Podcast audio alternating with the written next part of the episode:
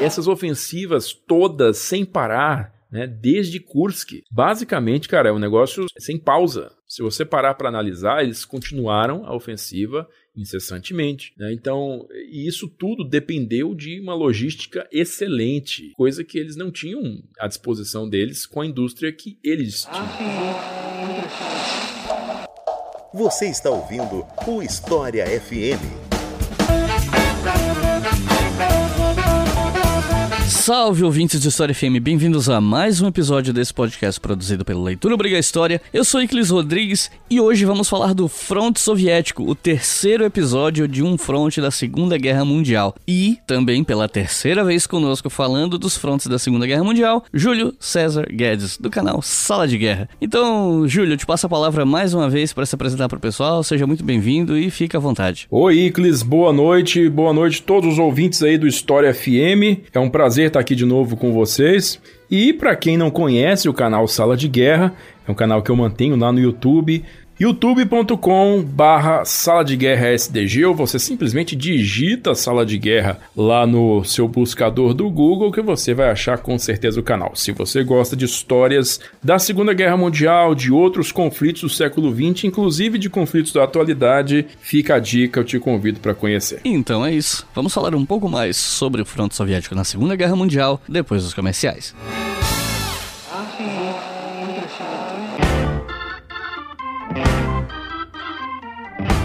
Aí, pessoal, tudo bem com vocês? Então, hoje é rapidinho. Eu só queria dar um recado e falar da nossa campanha, do, do Apoia-se, né, dos nossos novos apoiadores. Mas o recado é o seguinte: quem já viu as nossas camisetas na Doppel Store deve ter visto que uma delas é a camiseta Mulheres que Fazem História. Na frente tem uma estampa com isso escrito e atrás tem o nome de várias mulheres que entraram para a história pelos seus feitos ou chamaram atenção a ponto de aparecer nos livros de história e ganhar visibilidade. Bom, esse mês de junho é o último mês dessa camiseta no ar. Então, no momento que esse episódio está indo ao ar, você tem mais ou menos 10 dias para adquirir essa camiseta. Depois disso, ela vai sair de produção. Isso acontece porque a Doppel está fazendo uma rotatividade de estampas, tirando de circulação as estampas que vendem menos, para dar espaço para novas estampas, né? Porque são camisetas de silk, aí para fazer tem que ter a tela e a tela ocupa espaço físico. A Doppel não tem como expandir no momento, então o espaço físico é limitado. Então eles estão fazendo isso para ter estampas novas, eles têm que tirar de circulação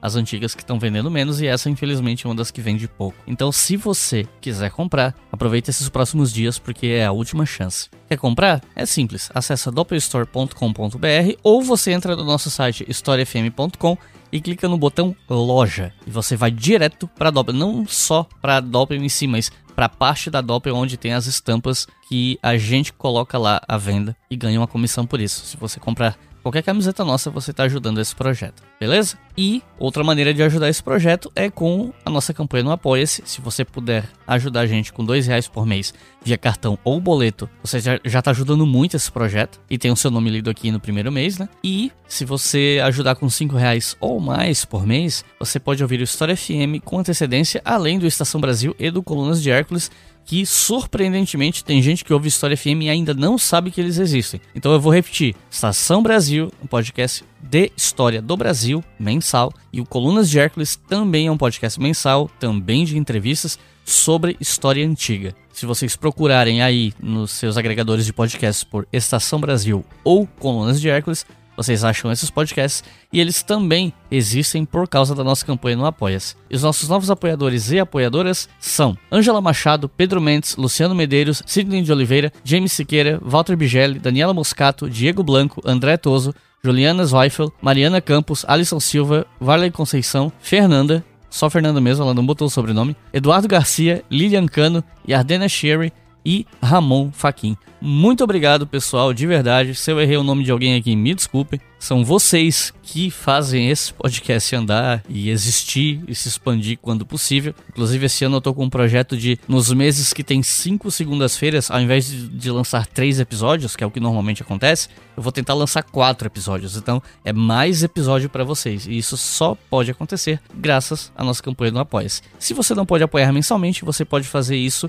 via Pix pelo e-mail leituraobrigahistoria.gmail.com. Aí pode ser o valor que você quiser, quantas vezes você quiser, não tem aquela coisa de ser mensal e tal. Mas, se você tem condições, eu prefiro o Apoia-se, porque aí a gente tem uma renda mensal mesmo, né? Mas, quem não pode e quer ajudar financeiramente de outro jeito, o Pix é uma possibilidade. Lembrando, leituraobrigahistoria.gmail.com é a nossa chave Pix. Agora chega de papo e vamos pro episódio.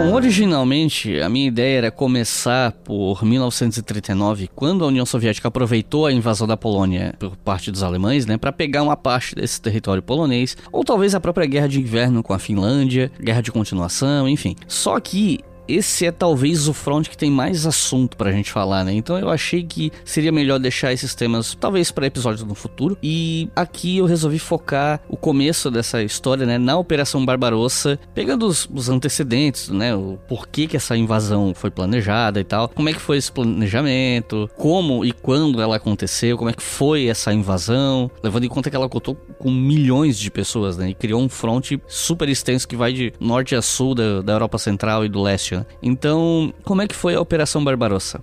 Bom, Iclis, e nesse tema que a gente vai tratar hoje é um tema monstruoso de gigante. Eu usei duas palavras bem aumentativas mesmo, monstruoso de gigante, não é só monstruoso de grande, é monstruoso de gigante. Então, muita coisa, já vamos alertar, né, aqui a audiência, que muita coisa não vai ser comentada, muita coisa vai ficar de fora. Não é possível a gente fazer uma, um relato detalhado do Front Leste num único episódio, porque a gente ficaria horas e horas, umas 10, 12 horas aqui falando disso. E hoje nós vamos tentar fazer aqui um panorama, né? Panorama mais geral desse imenso fronte de batalha, né? A frente de batalha mais extensa, mais sangrenta, mais intensa da história humana foi a frente leste na segunda Segunda Guerra Mundial. Mas então, Iclis, as origens desse conflito, elas não podem ser nem mesmo traçadas com o início da Segunda Guerra ou mesmo com as políticas de Hitler contra as minorias raciais ou mesmo o Partido Comunista, né, o Pacto Anticomintern de 1936. Isso inclusive é uma meta alemã anterior ao Terceiro Reich. Isso é uma meta alemã bastante antiga, na verdade. Se você estudar os documentos de Estado-Maior do Estado-Maior alemão, né, na Primeira Guerra Mundial, você vai encontrar planos semelhantes de invasão e anexação da parte oeste da então Rússia, né, do então Império Russo. E isso tem raízes históricas profundíssimas que infelizmente a gente não pode detalhar com grande clareza aqui nesse momento. Mas se fizermos uma análise né, mais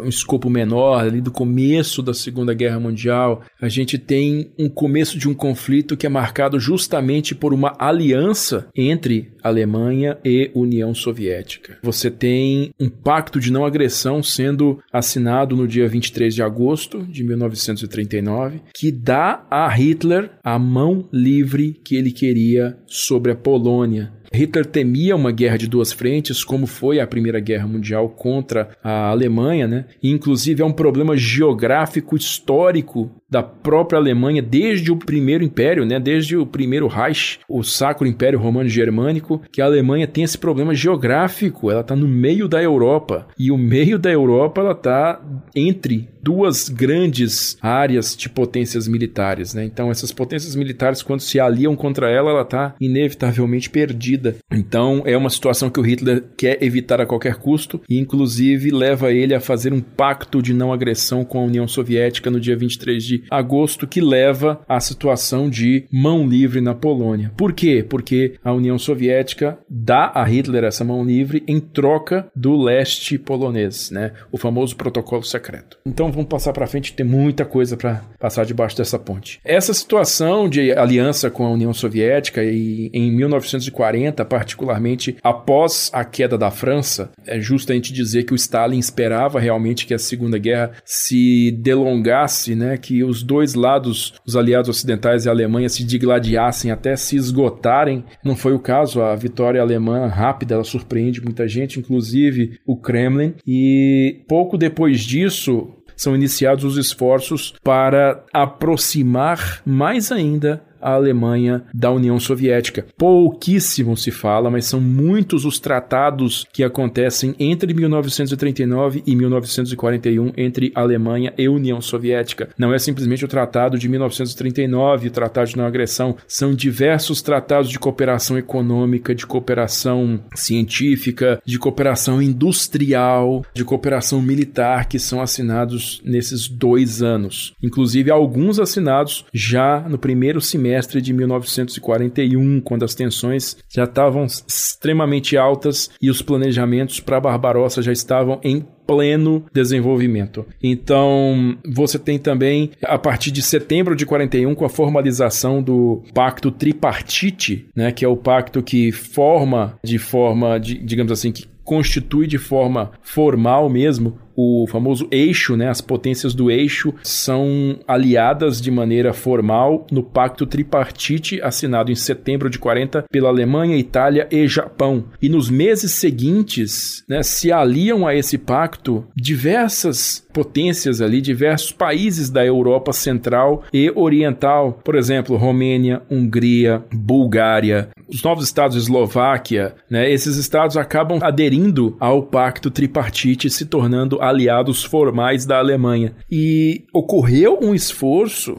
bastante grande, inclusive, para atrair a própria União Soviética para o Pacto Tripartite. Isso era uma vontade muito grande, tanto de um corpo, né, parte do corpo diplomático alemão, principalmente o embaixador alemão em Moscou, que era o von der Schulenburg, ele queria estabelecer essa parceria militar formal entre Alemanha e União Soviética e também um parte de um corpo consultivo da alta cúpula do Terceiro Reich, que vinha da escola do professor Haushofer, né? Karl Haushofer. Esse cara era o pan-eurasiano, né? Era o eurasianista da Alemanha que pregava que deveria haver uma grande aliança entre os países da Europa, com centro na Alemanha, e a Rússia, uma grande aliança pan-eurasiana, incluindo o Japão lá na Ásia, para contrapor a ordem internacional vigente que era constituída pela França e os impérios né, coloniais de França e Inglaterra. Então, essas tratativas, elas inclusive levaram Molotov a Berlim em novembro de 40, e Molotov fez lá algumas demandas a Hitler, né, que Hitler achou completamente inaceitáveis, né? Eles queriam bases no Mediterrâneo, né, acesso aos estreitos de Bósforo e Dardanelos, ou seja, a colocação da Turquia dentro da zona de influência soviética. Eles queriam inclusive a ocupação militar da Bulgária, né, que a União Soviética iria oferecer garantias garantias à Bulgária e a Bulgária iria aceitar essas garantias, mas a Bulgária nesse momento estava negociando sua aceitação no Pacto Tripartite, né? Justamente fugindo dessa tentativa russa de aproximação e ocupação da Bulgária. Porque a, a Bulgária se torna um ponto focal nessas negociações porque a Bulgária ela se localiza, ela tem lá o, o seu o seu litoral, né, no Mar Negro e através desse litoral do Mar Negro, né, a Rússia poderia se estabelecer na verdade verdade, dentro da Europa, dentro da própria Europa, sudeste da Europa, né? Porque dali ela teria é, acesso terrestre para a Grécia, principalmente para a Romênia, né? Que continha aí os únicos poços de petróleo de relevância da Europa. Então, o Hitler proibiu de qualquer maneira essas garantias estendidas à Bulgária e isso levou ao esfriamento das relações entre os dois países, o que fez com que ele levasse adiante os planos de invasão né? Mesmo que publicamente eles mantivessem as aparências de que nada estaria acontecendo, né? Não, não, não, normal, tudo, tudo certo. Só que debaixo dos panos estavam já planejando e executando os movimentos prévios para a invasão da União Soviética. E já que a gente falou de petróleo, é um ponto central de todo esse problema. E por que essa pressa do Hitler e tal? São muitos os fatores, tá? Muitos os fatores mesmo, mas um desses fatores é justamente essa pressão pelo petróleo. Hitler imaginava que a questão polonesa seria resolvida rapidamente, não acreditava na intervenção francesa e inglesa. Quando a intervenção aconteceu, ele tentou de toda maneira, principalmente com a Inglaterra, né, é, encontrar uma solução pacífica para os dois países, não conseguiu. E aí a invasão da Rússia, ela é muito propelida pela necessidade de petróleo, né, e principalmente principalmente o petróleo da região do Cáucaso, que nós vamos ver que tem uma influência muito grande no desenrolar das operações. Mas muito bem, é, aos, aos, ao longo dos, dos meses né, do primeiro semestre de 1941, a Alemanha ela começa a deslocar milhões de soldados. Quando eu digo milhões, é milhões mesmo, porque no total foram mais de 3 milhões, quase 4 milhões de homens que estiveram nas linhas de frente no dia 22 de junho de 41. Então, foram deslocados da frente oeste para a frente leste, inclusive tirando muitos daqueles contingentes que estavam na costa francesa esperando uma eventual invasão da Inglaterra, né? E aí, aos poucos, os aliados dos alemães foram sendo comunicados desses planos. Inicialmente foi um general finlandês, finlandês que, que, que, foi informado dos planos. Curioso que a Finlândia não era um membro do Pacto Tripartite, portanto não era um aliado formal da Alemanha, mas ela foi a primeira a ser comunicada dos planos de invasão, justamente pelo histórico da Finlândia com a União Soviética, né, que tinha ali ó, menos de, de um ano, coisa de um pouco mais de um ano antes, tinha encerrado uma guerra de inverno né, traumática contra a União Soviética. E em seguida foi avisado logo antes, assim, coisa de duas semanas antes da invasão, três semanas antes da invasão, foi avisado o próximo aliado, que foi o Marechal Ion Antonescu lá na Romênia, né? O conducator da Romênia, o ditador da Romênia foi avisado. Ion Antonescu imediatamente, assim, fez toda a movimentação militar em tempo recorde para mobilizar dois exércitos para participar da Operação Barbarossa. Ele tinha interesses territoriais, né? Principalmente no território território da Moldávia, que era um território etnicamente romeno, mas que fazia parte da União Soviética,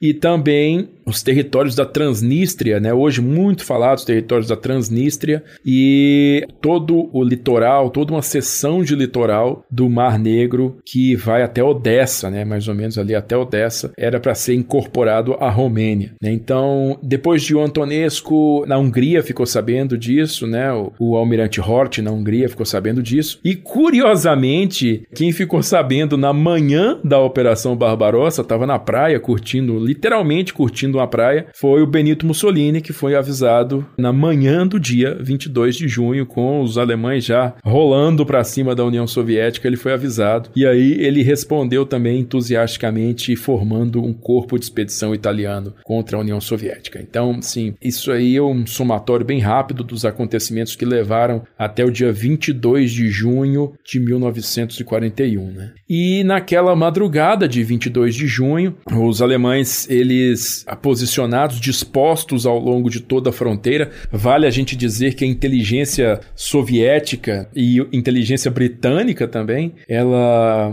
informou a Stalin por diversas vezes que os alemães estavam se concentrando na fronteira deles, e o Stalin, ele dispensou, né, esses informes todos com base em intrigas britânicas para poder colocar a União Soviética contra a Alemanha, né? E também tem a questão dos informantes, o pessoal sempre vai te cobrar qualquer parte de Barbarossa que você for falar, vão te cobrar do Richard Zorge lá no Japão, que tinha mandado a mensagem para Moscou com a data de 22 de junho como a data de invasão, né, que isso, essa informação tinha sido vazada para o alto comando japonês e ele tinha informantes no alto comando japonês. E o que acontece é que o Stalin também dispensou esses reportes do Richard Zorg, muito porque o Richard Zorg, o próprio Richard Zorg já tinha enviado diversos outros reportes com datas que não se confirmaram. Então essa era mais uma no meio de diversas mensagens que ele tinha enviado, né, para o alto comando soviético. Enfim,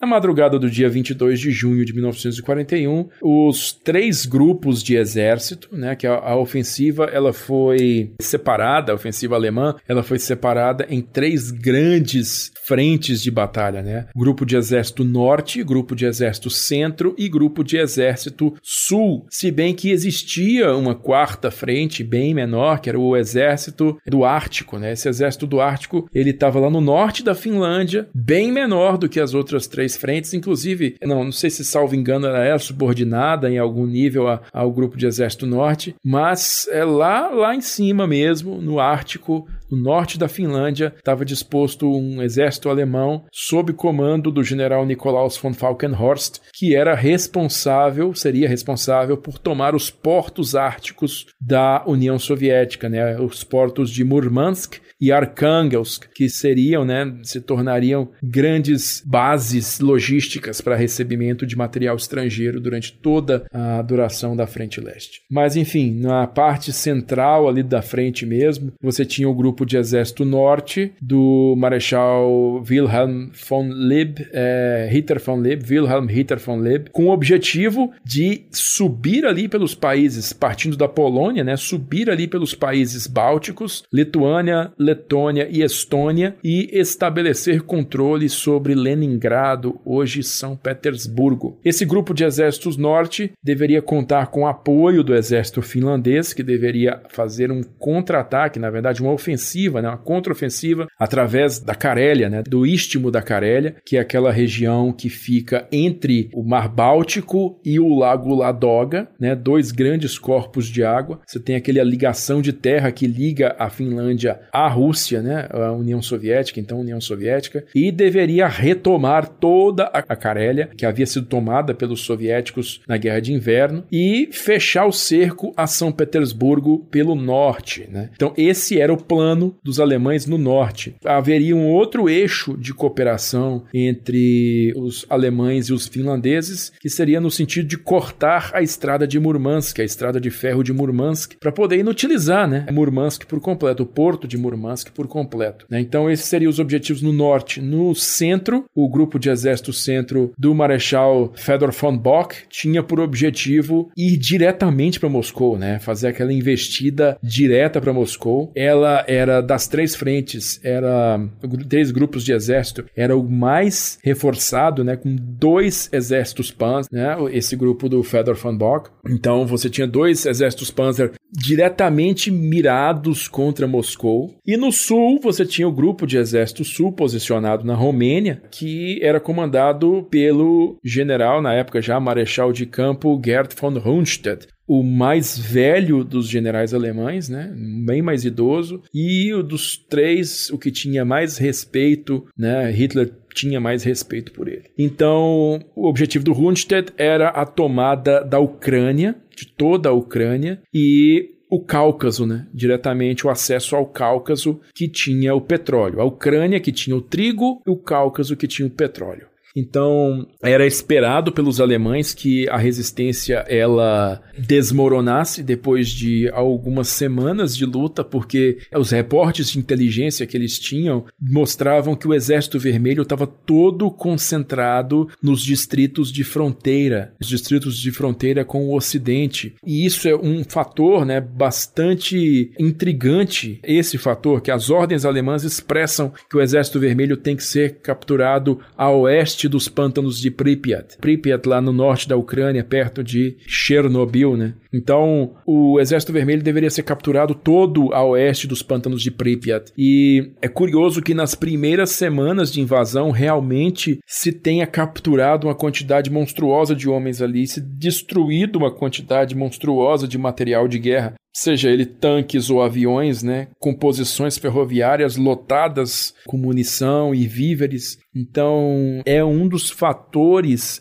nas quais os historiadores que discutem a tese, a famosa tese do ataque preemptivo, né, ou seja, que a União Soviética estava realmente planejando o seu próprio ataque contra a Europa no mês seguinte, né, no mês de julho, eles se baseiam muito nesses fatos, né, nessas imagens, nesses registros que mostram essa captura e essa destruição gigante de material de guerra, tudo muito compactado perto da linha de frente, né? Os aviões todos enfileirados em aeródromos próximos da linha de frente, não numa atitude defensiva, mas numa atitude preparatória para uma ofensiva. Mas enfim, a gente passa das primeiras semanas de combate e é válido dizer ou, ou reforçar, né, que foi a maior operação militar da história. O pessoal diz que o dia D, né, confunde com o dia D, mas o dia D foi a maior operação anfíbia da história. Não é a maior invasão militar da história, esta foi realmente a Operação Barbarossa, que inclusive inicialmente teve uma frente de batalha menos extensa do que a atual guerra na Ucrânia, né? A atual guerra na Ucrânia abriu uma frente de batalha de extensão inclusive maior que a Barbarossa, só que a Barbarossa depois de algumas semanas, né, ela abriu uma segunda fase ao sul da Romênia. Então essa segunda fase ao sul dos, das montanhas dos Cárpatos, né, é quando ela foi aberta, aí sim virou a maior frente de batalha da história, né, maior ainda que a da Ucrânia atualmente.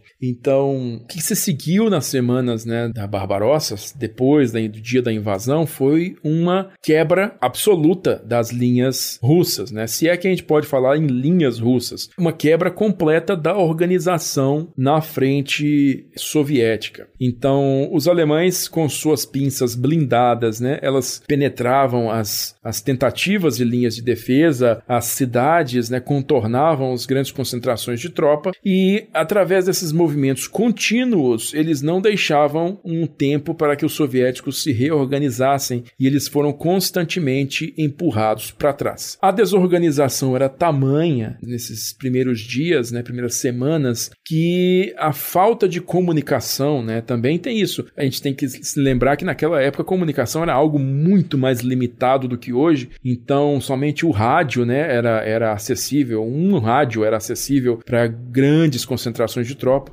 o que levava à desorganização monstruosa que resultou em cercos de tropa muito grandes, como jamais se viu na história militar, né? Então, cercos de tropa de 500 mil homens, 600 mil homens, 300 mil homens. Isso aconteceu diversas vezes durante toda a Operação Barbarossa. Então, isso levou os alemães, né, nessas primeiros, primeiras semanas, né, a acreditarem que realmente tudo estava dando certo. Porque não pode, não é possível, 300 mil hoje aqui, semana que vem outros 400 mil, não sei onde, né? E, mas sempre, sempre, sempre, muita gente também escapava desses cercos, né? Então, era uma situação na qual eles viam que estavam tendo uma vantagem, porém já desconfiavam que não seria tão fácil quanto imaginavam, né? surpresas extremamente desagradáveis, além dessas, né, se manifestaram na forma dos blindados soviéticos que ninguém no Ocidente tinha notícia de que existiam. O KV-1, né, o Kliment Voroshilov 1, Kliment Voroshilov 2, que eram tanques pesados, extremamente resistentes, uma blindagem extremamente pesada, claro, tinham seus problemas mecânicos e claro, com armamento ofensivo era deficiente, mas de uma couraça que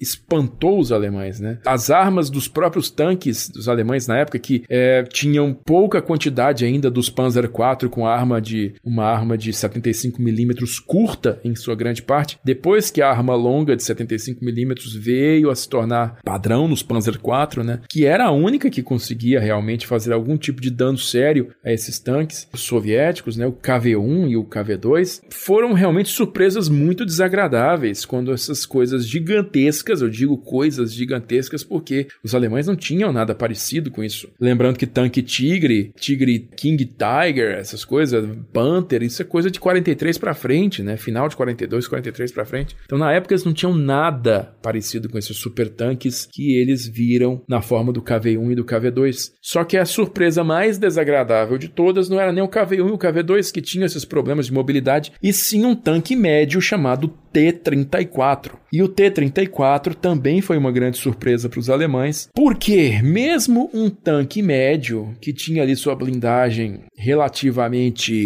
convencional, né, de níveis convencionais, através do uso de blindagem inclinada, né, os soviéticos conseguiram multiplicar em muito a eficiência da camada de aço. Então, mesmo o tanque T-34, ele se tornou um alvo difícil de ser abatido pelas armas antitanque alemãs do período. Posteriormente, claro, elas foram se tornando maiores, mais capazes e mais propensas a, a eliminar os T-34 com grande facilidade.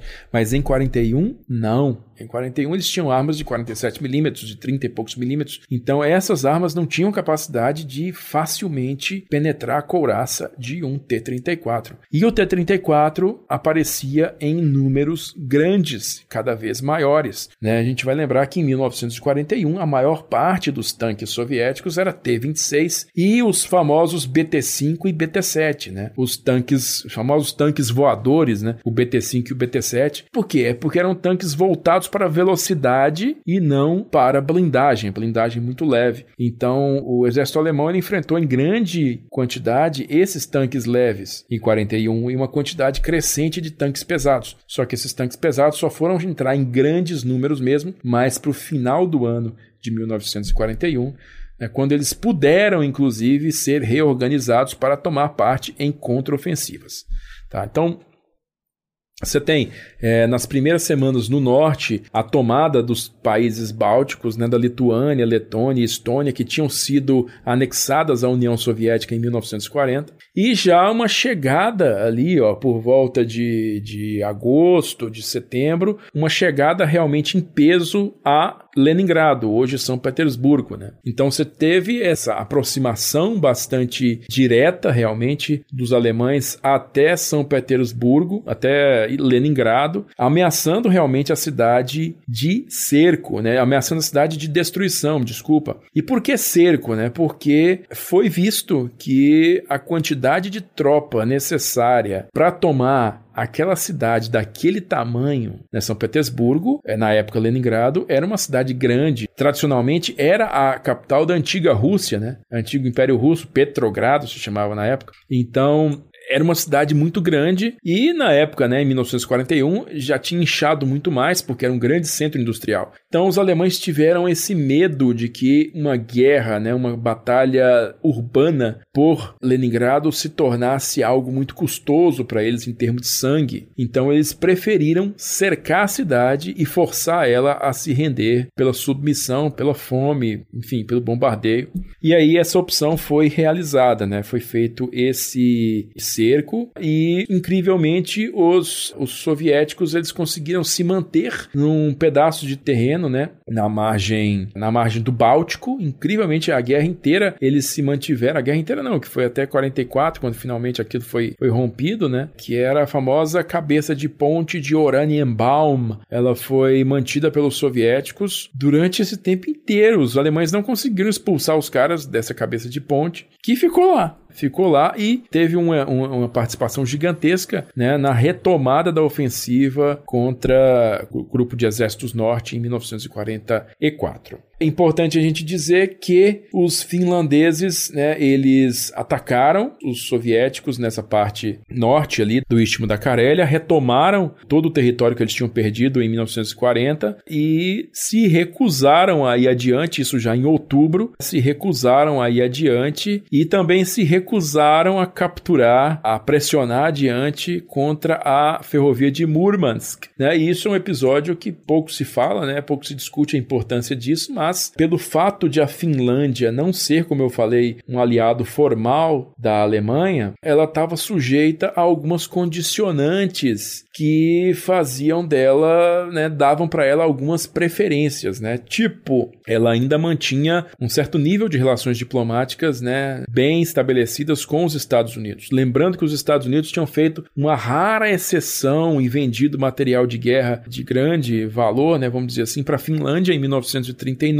quando eles venderam aqueles búfalos para a Finlândia. O Congresso aprovou de forma rápida né, a venda desses búfalos para a Finlândia. Brewster Buffalo, né, um avião de caça, um lote desses aviões de caça, porque estava lutando contra a União Soviética. E em 1941, com os americanos já desde março eh, entregando material de guerra para a Grã-Bretanha através do programa Land-Lease, em outubro, a União Soviética se tornou signatária do Land-Lease. E aí, se os finlandeses cortassem a estrada de ferro de Murmansk, eles estariam prejudicando negócios americanos. Então foi uma pressão diplomática americana que fez com que os finlandeses encerrassem sua fase ofensiva e passassem para uma fase defensiva que durou até 1944. Então, o esforço russo, o esforço alemão lá no norte, né, lá no, no, no, Círculo Polar Ártico, ele também falhou em grande medida porque foram, ficaram sozinhos e porque o próprio terreno né, era muito mais difícil do que eles esperavam. A famosa Operação Raposa de Prata, Zilbafuchs, liderada pelo general Eduard Dietl, não conseguiu chegar a Murmansk, né, conseguiu chegar a cerca de, digamos assim, um alcance de artilharia de longo alcance de Murmansk, mas nunca conseguiu chegar a Murmansk em si, né? E aproveitando que você mencionou o cerco de Leningrado, levando em conta que ele foi um cerco que durou muito tempo, como é que os soviéticos conseguiram manter a cidade durante tanto tempo, a despeito do inverno, a despeito da dificuldade de levar comida lá para dentro, enfim, como é que eles lidaram com isso? Bom, a geografia é determinante nessa resposta, porque visto que os finlandeses se recusaram a continuar a ofensiva além das antigas fronteiras de 1939, né, eles foram até a fronteira e não seguiram em frente. Então eles não chegaram a pressionar a cidade de Leningrado pelo norte. Então toda a área de terra da encosta do litoral do lago Ladoga ficou sob controle soviético o tempo inteiro. O que se fez, né, o que se cercou realmente foi toda a margem sul da cidade, que os alemães é, encostaram realmente na margem sul, nas periferias de Leningrado, até Schlisselburg. Schlisselburg é uma cidade na costa sul do Lago Ladoga. Então foi ali que uma ponta de lança Panzer alemã chegou em outubro também e fechou o cerco pelo lado sul. Então, ou seja, por terra, Leningrado estava cortada do restante da União Soviética. Porém, eles tinham acesso através do lago. Então, durante todo o verão, era possível ainda, através de navios, balsas, o que seja, fazer o suprimento da cidade através do lago Ladoga. E durante o inverno, né, particularmente foi muito essencial para Leningrado. A pior fase do cerco de Leningrado foi o inverno 41, 42. Porque ali a comida da cidade realmente chegou na escassez. Eles rasparam o fundo de todos os depósitos. Houve realmente, assim, casos de canibalismo, de pessoas comendo que, cadáveres. Todos os animais de rua sumiram porque foram todos comidos. Tem relatos de gente que comia papel de parede, né? Porque a cola era de origem orgânica ali, tinha alguma coisa de cera, né? Então, é, então foi, foi, realmente horrível, foi o inverno 41-42. A situação daí em diante ela se estabeleceu muito melhor. Não que fosse uma situação, digamos, confortável, mas é, esse cenário catastrófico mesmo não se repetiu. Por quê? Como eu falei para vocês, era possível o suprimento através do lago Ladoga, né, através das balsas, dos barcos, dos navios, enfim, e também era possível através do inverno a criação da famosa Estrada da Vida. A Estrada da Vida, ela era, na verdade, uma estrada sobre o gelo do lago Ladoga. Caminhões conseguiam realmente cruzar o lago Ladoga, que congelava completamente durante o inverno, né? E o gelo era tão denso que permitia que caminhões caminhões passassem por cima e acabassem chegando a Leningrado, passando por cima do Lago Ladoga e suprir a cidade. Então é assim de uma tenacidade muito grande os esforços que mantiveram Leningrado operacional, né? Lembrando que é o seguinte, Leningrado não foi simplesmente mantida como um, digamos, um, somente um repositório de civis ali, né? Tinha indústria dentro de Leningrado, indústria pesada dentro de Leningrado que foi mantida funcionando durante todo esse tempo através dessas linhas de suprimento, né? Da estrada da vida durante o inverno e dos navios, dos barcos, enfim, durante o verão. Após tantos anos de lutas e sacrifícios, promulgamos o Estatuto do Homem, da Liberdade e da Democracia, bradamos por imposição de sua honra. Temos ódio à ditadura, ódio e nojo. E uma parte importante do avanço alemão no leste foi a tomada da Ucrânia, que inclusive tem tido ramificações até hoje nos debates políticos, né? Como é que foi essa tomada da Ucrânia? Bom, você tem principalmente, né, como eu falei, o grupo de exército sul, ele era separado, era o único dos três grupos de exército que era separado fisicamente por uma barreira geográfica. Então, se você olhar o mapa da Europa Oriental, particularmente ali Eslováquia, Ucrânia e Romênia, você vai ver que existe uma cadeia de montanhas, uma cordilheira chamada de Cárpatos. Então, os Cárpatos, eles começam no sul da Polônia, atravessam a Eslováquia, o extremo oeste da Ucrânia e o norte entra pelo norte da Romênia, faz uma curva e meio que abraça o país inteiro. Então, metade do grupo de exército Exército Sul, ele saiu de bases no sul da Polônia, ou seja, ao norte dos Cárpatos. E a outra metade do grupo de exércitos sul partiu da região de Bucareste, né, na região da capital romena, ao sul dos Cárpatos, junto ao litoral do Mar Negro, né? E essa parte sul do grupo de exército sul é que esteve reforçada com o terceiro e o quarto exércitos romenos, né? Então, Basicamente, as duas grandes unidades do Grupo de Exército Sul eram, na parte sul, o 11º Exército, General Eugen Ritter von Schobert, inicialmente 11º Exército, e lá ao norte, dos Cárpatos, né, no sul da Polônia, estava o famoso Sexto Exército Alemão, na época comandado pelo Marechal de Campo Walter von Reichenau, né, que tinha como seu chefe de Estado-Maior um cara que todo mundo aí conhece, famoso General Friedrich Paulus. Nós vamos falar um pouquinho mais adiante. Mas se decorreu aí essa tomada da Ucrânia. Particularmente, né, a Ucrânia era defendida nesta época pelo controle da Ucrânia, né, foi entregue para o Marechal de Campo Budione, Semyon Budione, um dos caras que tem, digamos assim, dos retrospectos mais negativos da história militar recente, né? É um cara que não era muito brilhante para ser assim mais delicado e ele contribuiu para uma grande desorganização na defesa da Ucrânia, né? A penetração dos exércitos alemães nas primeiras semanas foi muito grande, foi bem vasta, né? Ao sul de Pripyat, né? Dos pântanos de Pripyat foi, foi bastante rápida, chegando às imediações de Kiev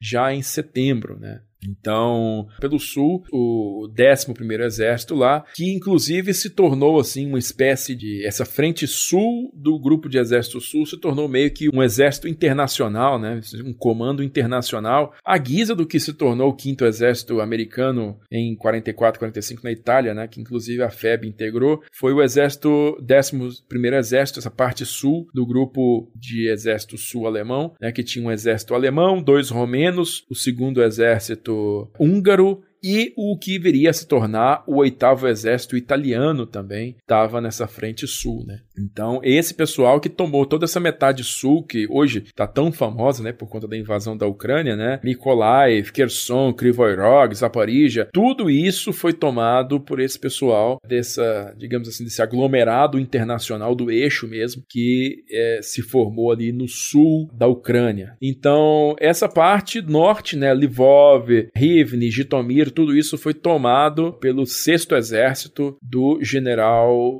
na verdade, marechal de campo von Reichenau, sexto exército. O que, que aconteceu em setembro, Iclis? Em setembro, depois da tomada de Minsk, depois da tomada de Smolensk, principalmente, e lembrando que Smolensk, né, foi tomado ainda, se não me engano, em agosto, eu não estou lembrado certo aqui, em agosto, e Smolensk é meio caminho de Moscou, cara, meio caminho de Moscou, então o grupo de exército centro, por estar reforçado com mais tanques, ele realmente foi muito para frente. E indo muito para frente, esperava-se já que ele fosse encontrar menos resistência, né? Que o, que o Exército Vermelho realmente estivesse todo localizado ali nas províncias ocidentais. Mas o que estava acontecendo com as vanguardas do grupo de Exército Centro era que eles estavam encontrando cada vez mais gente, né? Muita gente. Então eram feitos bolsões ali depois, o bolsão de Vyazma, Briansk. Nesses bolsões foram cerca assim de mais de um milhão de homens combinado nos dois. E os alemães se perguntaram lá em Berlim de onde está saindo tanta gente?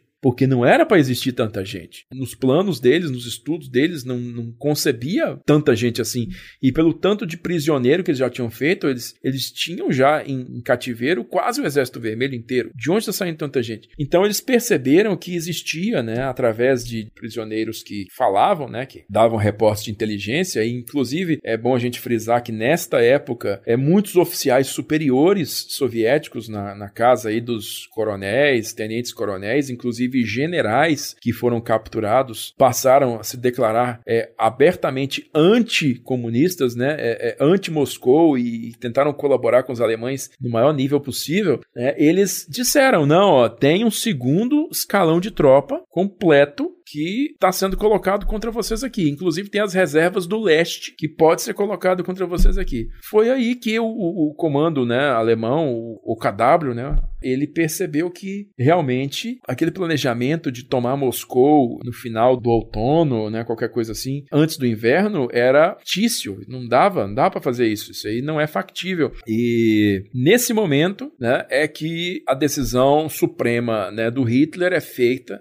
para pausar o avanço blindado contra Moscou e priorizar a tomada da Ucrânia. E aí eu vou fazer um adendo que pouca gente vai gostar, porque, enfim, o pessoal ainda se move por fontes da Guerra Fria e pelo cinema, enfim. Mas a tomada da Ucrânia em setembro de 41, a parada do avanço contra Moscou e a tomada da Ucrânia em setembro de 1941, ela não é uma atitude intempestiva do Hitler, né? Assim, é uma atitude burra, atitude impensada, mas ela foi mais do que isso uma atitude quase defensiva, né? já pensando na continuação da campanha em 1942. O que acontece é que a Ucrânia, como hoje grande parte do mundo sabe, a Ucrânia é a famosa cesta de pão da União Soviética. É de lá que vem a grande maioria dos grãos, né, do trigo e dos outros cereais, vem da Ucrânia. A Ucrânia tem o terreno mais fértil do mundo. Então, os alemães queriam, a partir daquele ponto, Hitler decidiu que era mais correto privar os soviéticos da comida e também alcançar as pontes né, de acesso ao Cáucaso com mais rapidez do que continuar o avanço contra Moscou. A favor dessa tese dele pesava que Napoleão alcançou Moscou em 1812, mas mesmo assim não conseguiu forçar a derrota do país, né? Mesmo com Moscou capturada, não foi possível obter uma rendição russa. E ele já previu que esse tanto de tropa de reserva não representaria então um fator que forçaria a derrota soviética em 41. Então, a pressa deles era negar a comida para os russos, né? Para facilitar, digamos assim, uma campanha em 1942 continuada contra os russos. Então, é, com esse reforço do grupo Panzer de Guderian, né, que eventualmente se tornaria o nono, né, 19 grupo Panzer, que né, posteriormente se tornaria Exército Panzer, ele foi desviado para o sul e ele colaborou na tomada rápida de Kiev, evacuação de Kiev. Então, Kiev foi tomada rapidamente e o restante da Ucrânia acabou caindo por conta desse pânico que se estabeleceu com a tomada da capital, né? Juntamente com os avanços desse grupo internacional que eu falei com vocês ao sul, chegando às portas do Cáucaso, que é a cidade de Rostov no Don. Rostov é sobre o Don, como as nomenclaturas antigas dizem, né? Ou simplesmente Rostov.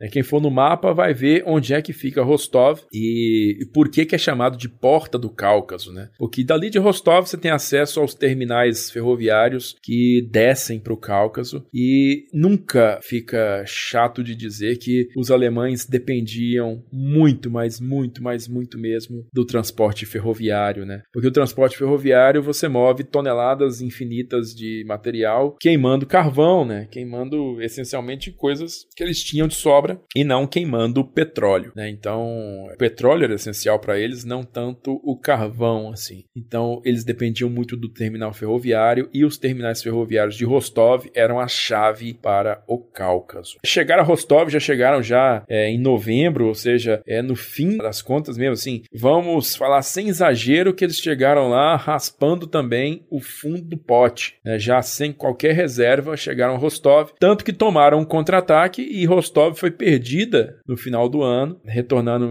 à frente de batalha alemã para Taganrog. A mesma coisa aconteceu no Estreito de Kerch, ao sul da Ucrânia, né? Estreito de Kerch, ele liga a famosa península da Crimeia também ao Cáucaso, né? A região de Krasnodar. E a península da Crimeia, ela foi tomada em sua quase totalidade pelo 11º Exército, desta vez já não comandado mais pelo general Eugen Ritter von Schobert, que tinha morrido num acidente aéreo, já comandado por outro cara famoso que todo mundo aí que estuda isso aí conhece e adora, que é o Erich von Manstein. Então é um cara que sobreviveu à guerra, enfim, e ele fez todo, criou toda uma conjunto de memórias aí para também escusar-se diversas culpas e colocar a, as más decisões dos outros como as culpadas, né? Mas não deixa de ser um cara brilhante, tá? E como eu disse, foi tomada em sua quase totalidade porque os soviéticos se ativeram ao perímetro do porto de Sevastopol. O porto de Sevastopol é uma grande base naval, a maior base naval soviética no Mar Negro, antiga marinha russa, marinha Imperial Russa também já usava Sevastopol. Então, Sevastopol só foi ser tomada no verão de 1942, depois de um grande bombardeio de artilharia concentrada dos alemães, que incluiu, pela primeira e única vez na história, o gigantesco canhão de 800 milímetros Gustav, né? Schwerer Gustav, disparando contra Sevastopol. E aí, em 1941, a gente tem um momento que talvez seja o ápice de 41 nesse front, né? Que é a Batalha de Moscou, que foi um desses momentos super importantes para a guerra e tal. E tem toda aquela história de que Stalin resolveu ficar na cidade ao invés de mover o centro administrativo para além dos montes rurais. Então isso dá toda uma mística, né, para a vitória soviética e tal. E aí eu queria te pedir para comentar sobre como é que foi essa Batalha de Moscou, como é que os soviéticos venceram os alemães, até porque essa batalha, uma das que mais reforça o mito de que quem ganhou a guerra foi o inverno, né? É, eu te diria o seguinte, Icles, é um mito, como você falou. Né? Inclusive hoje o pessoal fica falando aí na, na, internet que burro invadiu a Rússia no inverno. Primeiro, a Rússia não foi invadida no inverno, ela foi invadida em pleno verão. Né? Então pare de falar bobagem. A Rússia não foi invadida no inverno, ela foi invadida no verão. Então os alemães chegaram a Moscou às portas do inverno, vamos colocar assim. Mas a guisa do que eu falei, que eles chegaram a Rostov raspando o fundo da lata, eles chegaram a Moscou raspando o fundo da lata.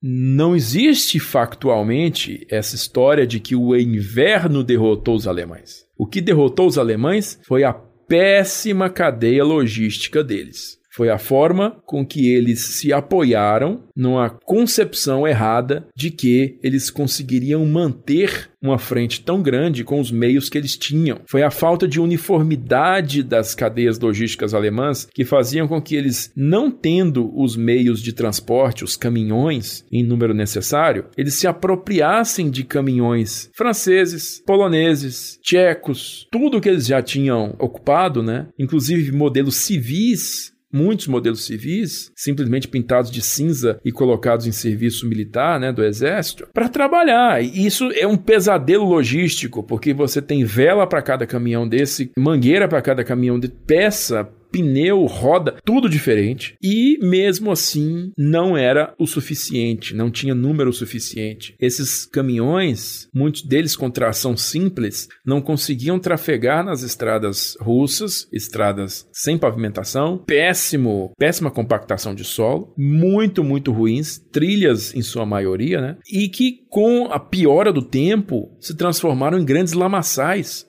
e vamos continuar na desgraça, porque desgraça pouca é apelido para a cadeia de suprimento alemã, né, desse período. Eles não tinham meios automotores suficientes, eles dependiam sobremaneira de tração animal, de carroça. Os alemães invadiram a União Soviética dependendo de carroça. Nunca se esqueçam disso. Então, chegar a Moscou como eles chegaram eles já chegaram sem condição de tomar a cidade. Não tinha condição. A única condição deles tomarem a cidade é se não houvesse resistência. Se todo mundo fugisse de Moscou e acontecesse o que aconteceu com Bonaparte, né? Bonaparte venceu a Batalha de Borodino e o exército russo evacuou Moscou. Ele tomou Moscou porque não tinha resistência. Então, se acontecesse isso, talvez os alemães tivessem tomado Moscou. Mas não. Pelo contrário. Linhas de defesa em profundidade, escavadas por mulheres, crianças e pessoas idosas, já porque todos os homens em idade de alistamento militar já tinham sido levados para a frente de batalha. Então, em sua maioria, essas mulheres crianças e idosos foram as pessoas que cavaram essas linhas antitanque, né, essas linhas de defesa antitanque, fossos antitanque na parte oeste da cidade. O general Georgy Zhukov foi feito comandante da defesa da cidade. Era um cara da extrema confiança de Stalin, né, já tinha sido chefe de Estado-Maior do Exército e ele se mostrou, né, um cara extremamente enérgico nas primeiras semanas, viajou por toda a frente de batalha, foi em todos os locais e cobrou a atitude dos comandantes mesmo nas áreas mais desesperadas. Então foi o cara que o Stalin se apoiou para poder defender a cidade, né? E aí teve, né, a famosa mensagem, desta vez foi valorizada, a mensagem do Richard Zorg lá em Tóquio, que enviou essa mensagem ainda em setembro ou em outubro, não me lembro agora, para Moscou dizendo que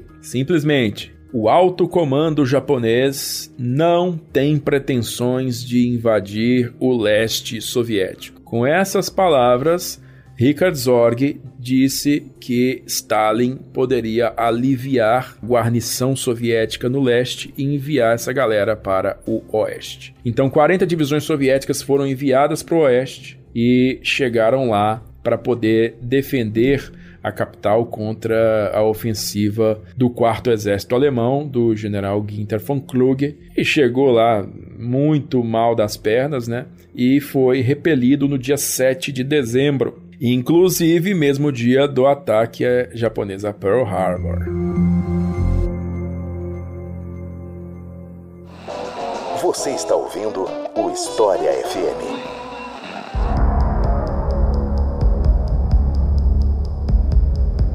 Entre 1941 e 1942, os soviéticos empreenderam uma contraofensiva, incluindo aí a própria Batalha de Moscou faz parte disso, né? Você pode explicar pra gente como é que foi esse esforço, essa contraofensiva soviética deu certo de alguma maneira?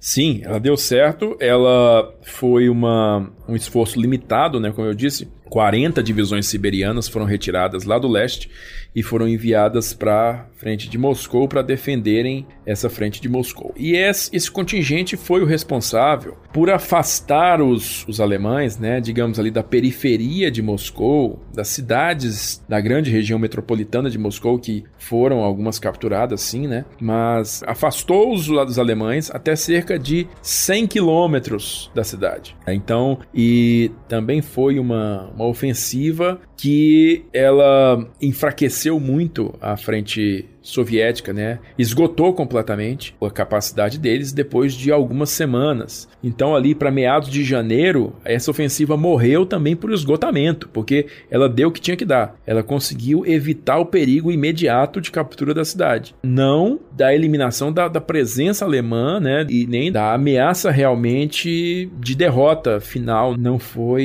eliminado, não. E, inclusive, né, deixou ali um, uma região avançada que não conseguiu ser capturado, os alemães se mantiveram lá, que é a região de Rizhev, né? E essa região de Rizhev, famosa saliência de Rizhev, né? A saliência de Rizhev, que mais tarde ficou conhecida como o moedor de carne de Rizhev, né? Porque foram muitas as tentativas soviéticas de tomar Rizhev e todas falharam, né? Então isso demorou até 1943 para ser eliminado. Aqui eu queria sair um pouco da cronologia e te perguntar sobre as mulheres soviéticas na guerra. A gente já tem um episódio sobre as aviadoras soviéticas aqui no História FM, que foi gravado com o professor Carlos Darós, mas nós não tivemos só aviadoras do lado soviético, né? A gente teve aí mais de 800 mil mulheres lutando pelo lado soviético, e além das aviadoras, são muito conhecidas as mulheres atiradoras de elite, as que atuavam em tanques, ou mesmo infantaria, linha de frente. E aí eu queria te perguntar sobre como era a participação das mulheres na guerra e os desafios específicos que elas tinham que lidar pela questão de gênero mesmo, né?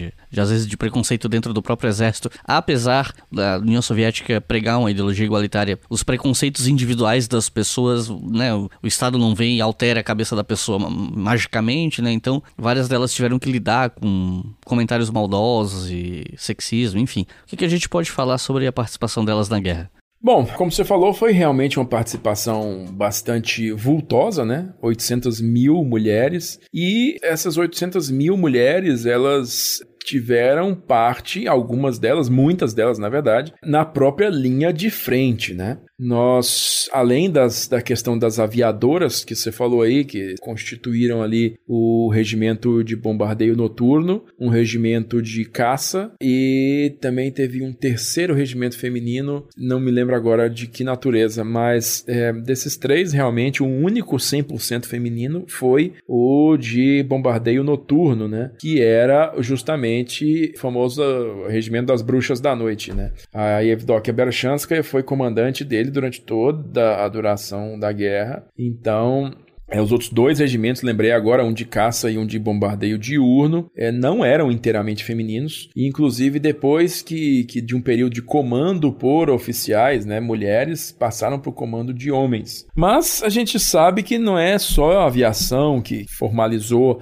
a participação feminina, né? Elas tiveram grande participação também na força blindada. É, diversas unidades de tanques, né, tinham suas tripulantes mulheres. Tinha tanques comandado, comandados por mulheres, né, T-34s, né, comandados por mulheres. E também na linha de frente, embora você não tivesse assim realmente infantes soldados mesmo, fuzileiro, mulheres, diversas dessas mulheres acabaram sendo integradas a unidades de linha de frente como atiradoras de elite, né? atiradoras de precisão ou termo que elas próprias usam, snipers, né? Então, diversas mulheres atuaram como snipers na linha de frente. Inclusive, tinha uma escola especializada, acho que foi aberta em 43, porque a princípio esse treinamento era bastante ad hoc, né? Assim, cada local, cada comandante local tinha sua própria política para adotar mulheres nessa função. E uma dessas mulheres que foi adotada nessa função foi a famosa Lyudmila Pavlichenko, né? Que é a atiradora mais destacada da história, com 309 309, alguma coisa assim, 309 fascistas, como ela disse, né? Você matou 309 homens? Homens não, fascistas. Então, ela acaba guerreando num período entre 41 e 42, anterior, inclusive, à formação das unidades de snipers femininas, né? Porque depois disso ela é feita instrutora e até o final da guerra ela fica como instrutora. Então, depois disso é que vem elementos como Rosa Chanina, outras aí, que, que, inclusive tem uma delas que, porra, tá viva ainda, esqueci o nome dela, tá bem velhinha, tá viva ainda. Mas essas mulheres, elas têm um sucesso relativamente alto na função delas, de atiradoras de elite. Elas cobram um preço realmente alto e elas também morrem em grande medida, né? Essas atiradoras têm uma taxa de, de baixas também bastante grande. Uma dessas mulheres, ela se, acaba se tornando, não da atiradora de elite, mas uma única mulher acaba se tornando a única fuzileira naval, né? A única mulher a atuar juntamente com tropas de linha de frente de fuzilaria naval, né? Que foi uma senhora que morreu, se eu não me engano, há dois anos atrás aí, que era a Katyusha Demina, né? E a Caterina Demina. A Demina, ela atuou na linha de frente mesmo como destacamento de saúde né, de fuzileiros navais, mas junto de gente na linha de frente. Ela participou de diversos ataques, foi ferida e aí ela foi finalmente reconhecida com a estrela dourada de heroína da União Soviética ali para 1990, 91. Ela foi uma das últimas estrelas a serem otorgadas. Ela morreu, se não me engano, aí há dois anos atrás. Então, é, a participação feminina nos combates é bem grande. Inclusive, existiram voluntárias de países países da Europa Oriental, né? Particularmente tchecas, que cujo país havia sido anexado ali pelos alemães, desfeito e anexado pelos alemães, algumas mulheres de origem tcheca, elas se tornaram também atiradoras de elite. Después de tres intentos fallidos, Allende llegaba a la moneda y algunos, como el presidente Richard Nixon, no disimularon su contrariedad. E na segunda metade de 1942 nós tivemos o começo né, de uma das batalhas mais importantes, não só dessa guerra, mas eu arriscaria dizer de toda a história das guerras como um todo, que foi a Batalha de Stalingrado. E aí eu queria te pedir para falar um pouco dessa batalha, quais os objetivos alemães dela, como que ela foi lutada levando em conta o cenário urbano, como é que foi o desfecho dela, enfim. No ano de 1942, você tem um inverno muito duro, né, que congela operações dos dois lados, e como eu falei com você, esse esforço militar na frente de Moscou, ele, ele dá tudo de si, então ele se esgota também completamente depois de três semanas, desfazendo qualquer capacidade soviética de realizar operações ofensivas. Então tudo fica meio que parado né, nesses primeiros meses de 1942, enquanto se toma fôlego de um lado e se toma fôlego do outro. Importante ressaltar que nesse período, então, os soviéticos já estão recebendo quantidades cada vez maiores, mesmo assim relevantes, de suprimentos via Land-Lease, tanto pelo Ártico quanto pela Pérsia, o atual Irã. Então, inclusive de maneira bastante limitada, né, pelo Estreito de Bering. Ainda algumas aeronaves são transferidas por ali, né, em matéria de, de contingente de aviação é transferido por ali. Mas então a gente tem um começo de ano que é feito basicamente para se reagrupar, né, para se reforçar. E aí, como a frente norte, né, ela tá ali paralisada, sem que Murmansk seja atingida, sem que a estrada de ferro seja cortada e com Leningrado semi-cercada, né? Eu digo semi-cercada porque eu já destaquei as razões para isso. Na frente central, na qual uma nova ofensiva contra Moscou deveria ser efetivada, né? Afinal de contas, eles estavam só a 100 quilômetros da cidade. Vamos fazer de novo, né? Dessa vez a gente consegue, agora com mais tanque, melhor clima, entendeu? Vamos, vamos fazer de novo. Não, nunca mais foi feito nada nesse sentido. Os alemães não tiveram condições de retomar a ofensiva contra Moscou em 1942. Ao contrário do que a gente discutiu lá no podcast sobre o deserto, não houve um reinício de ofensiva. Tudo o que eles puderam fazer em 1942 foi juntar efetivo para reiniciar uma ofensiva na frente sul. Por quê? Porque a frente sul, uma vez que eles estavam de controle da Ucrânia, e de toda a produção de grãos da Ucrânia, era a hora, Hitler falou, era a hora, a hora é agora de tomar o petróleo deles e aí sim a gente sufoca eles tomamos a comida e agora vamos tomar o petróleo. Aí faz-se necessário também eu esclarecer aqui que é, essa estratégia ela não parecia a princípio ser tão tola assim. Ela não é tão tola assim. Ela, caso né, os soviéticos estivessem realmente lutando sozinhos, teria realmente um grande impacto no cenário global da guerra. Mas, é, como a gente viu já no final de 41, né, uma, um crescimento muito grande da aproximação da União Soviética com os Estados Unidos, antes de Pearl Harbor, inclusive, levando a assinatura do Land-Lease em outubro. Já em 42, com os Estados Unidos na guerra mesmo, né, praticamente na, na prática, dentro do esforço de guerra, isso aí se tornou algo menos vital para os russos, né, para os soviéticos, explicando que muita gente poderia ter, muita gente morreu, tá, de fome por conta da tomada da Ucrânia em 41, da negação da, do,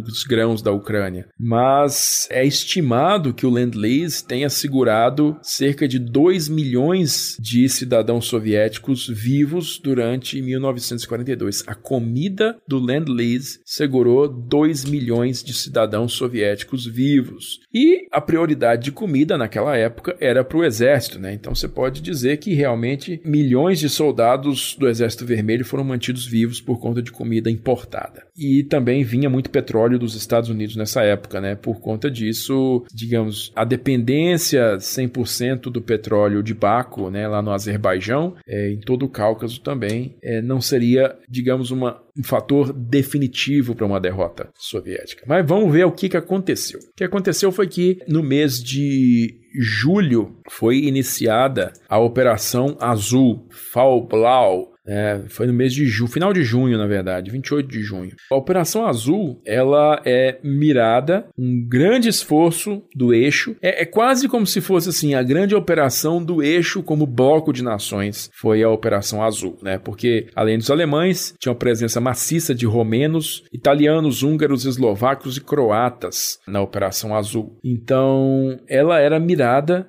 na destruição dos grupos soviéticos armados no sul da União Soviética e ao norte do Cáucaso, né, para tomada e captura do Cáucaso. Os campos de petróleo de Baku, Grozny e Maikop. Então, os alemães estavam extremamente baixos em seu estoque de petróleo, tá? Isso limitava muito as opções deles para ofensivas, né, de capacidade ofensiva, e também negar esse estoque aos russos, visto que eles tinham tomado a Ucrânia e negado a comida aos russos no ano anterior. Então, agora é negar o petróleo. Isso começa bastante bem, né? As primeiras semanas da operação começam bastante bem. Eles empurram realmente os soviéticos para trás é, ao longo de toda essa frente sul, né? Então, você tem, na verdade, uma divisão nessa época aí de dois grupos de exército, né? Dois grupos de exército que foram oriundos do ex-grupo de exército sul, né? O grupo de exército sul foi dividido em dois grupos de exército porque a ofensiva teria dois eixos. Um eixo era destinado à captura do rio Volga, da linha do rio Volga. A linha do rio Volga era a linha pretendida pelos alemães como avanço máximo rumo leste. Eles não queriam chegar até Vladivostok, tá? É, é importante a gente esclarecer isso, porque muitas vezes a gente pensa, né, pode pensar que os alemães queriam conquistar a União Soviética inteira. Não, eles queriam aquela parte ocidental. E essa parte ocidental eles tinham estabelecido um limite que iria até o rio Volga, né? Se vocês forem o mapa vão ver o rio Volga, ele passa por trás ali de Moscou, né? Ele passa por trás, Nizhny Novgorod, Kazan, Samara e desce até Astrakhan. E nesse meio do caminho aí, ele passa numa cidade chamada Stalingrado, que fica bem numa curva bem grande do rio Volga, né? Numa curva que o rio Volga desce de norte a sul e depois ele quebra para leste, né? Nessa curva de 90 graus aí, tá bem ali onde fica Volgogrado hoje, na época Stalingrado. Então, desmistificando outro mito, né, Iclis, que diz que o Hitler queria tomar a cidade porque tinha o nome do Stalin. Não, não é por conta disso. A cidade de Volgogrado, ela ficava num estreitamento do rio Volga, muito grande, um estreitamento do rio Volga, que permitia, digamos, que fosse muito mais fácil o seu cruzamento, o cruzamento do rio Volga, estabelecimento de pontões ou mesmo pontes. Né? Então, além de ser um grande centro industrial, era o ponto mais fácil de se cruzar o rio Volga naquela região, era Volgogrado. Porque ao norte de Stalingrado, o rio Volga já fica muito mais caudaloso, muito mais largo e, portanto, mais fácil de ser defendido. Então, gente, os alemães eles fizeram essa frente, uma nova formação chamada de Grupo de Exército B do Marechal von Weichs, né? É Maximilian von Weichs. Ele comandou essa frente até Volgogrado e ao sul, direcionado para o Cáucaso, né? Logo abaixo do rio Don, né? Que também forma uma grande represa ali a, meio que a sudoeste de Stalingrado, é, na parte desembocando ali de Rostov, que foi recapturada, entrando no Cáucaso mesmo, tinha o grupo de exército A do marechal de campo Wilhelm List. Ele tinha por objetivo tomar o Cáucaso e as grandes cidades produtoras de petróleo de Maikop, Baku e, e Grozny, na atual Chechênia. Né? Então, o grupo de exércitos do List ele começa realmente um avanço rápido, capitaneado pelo primeiro exército Panzer do Marechal de Campo von Kleist, e eles são os soldados alemães que vão mais a leste na história, né? Eles chegam realmente à Ásia. Os alemães chegam à Ásia nesse avanço de 1942. Vocês veem pelas fotos, né, que eles fazem nesses avanços máximos que eles seguem até o, o sopé da cordilheira, né, que corta o Cáucaso. Então, eles encontram camelos, né? Eles encontram aquelas populações bastante bastante nômades. Enfim, é um todo um ecossistema diferente que eles encontram ali. Então, eles chegam a se apossar ali, né, de Maikop, que é uma grande cidade produtora de petróleo, mas eles pouco exploram Maikop, porque são realmente poucos dias que eles conseguem se apossar e logo eles são repelidos dali, né?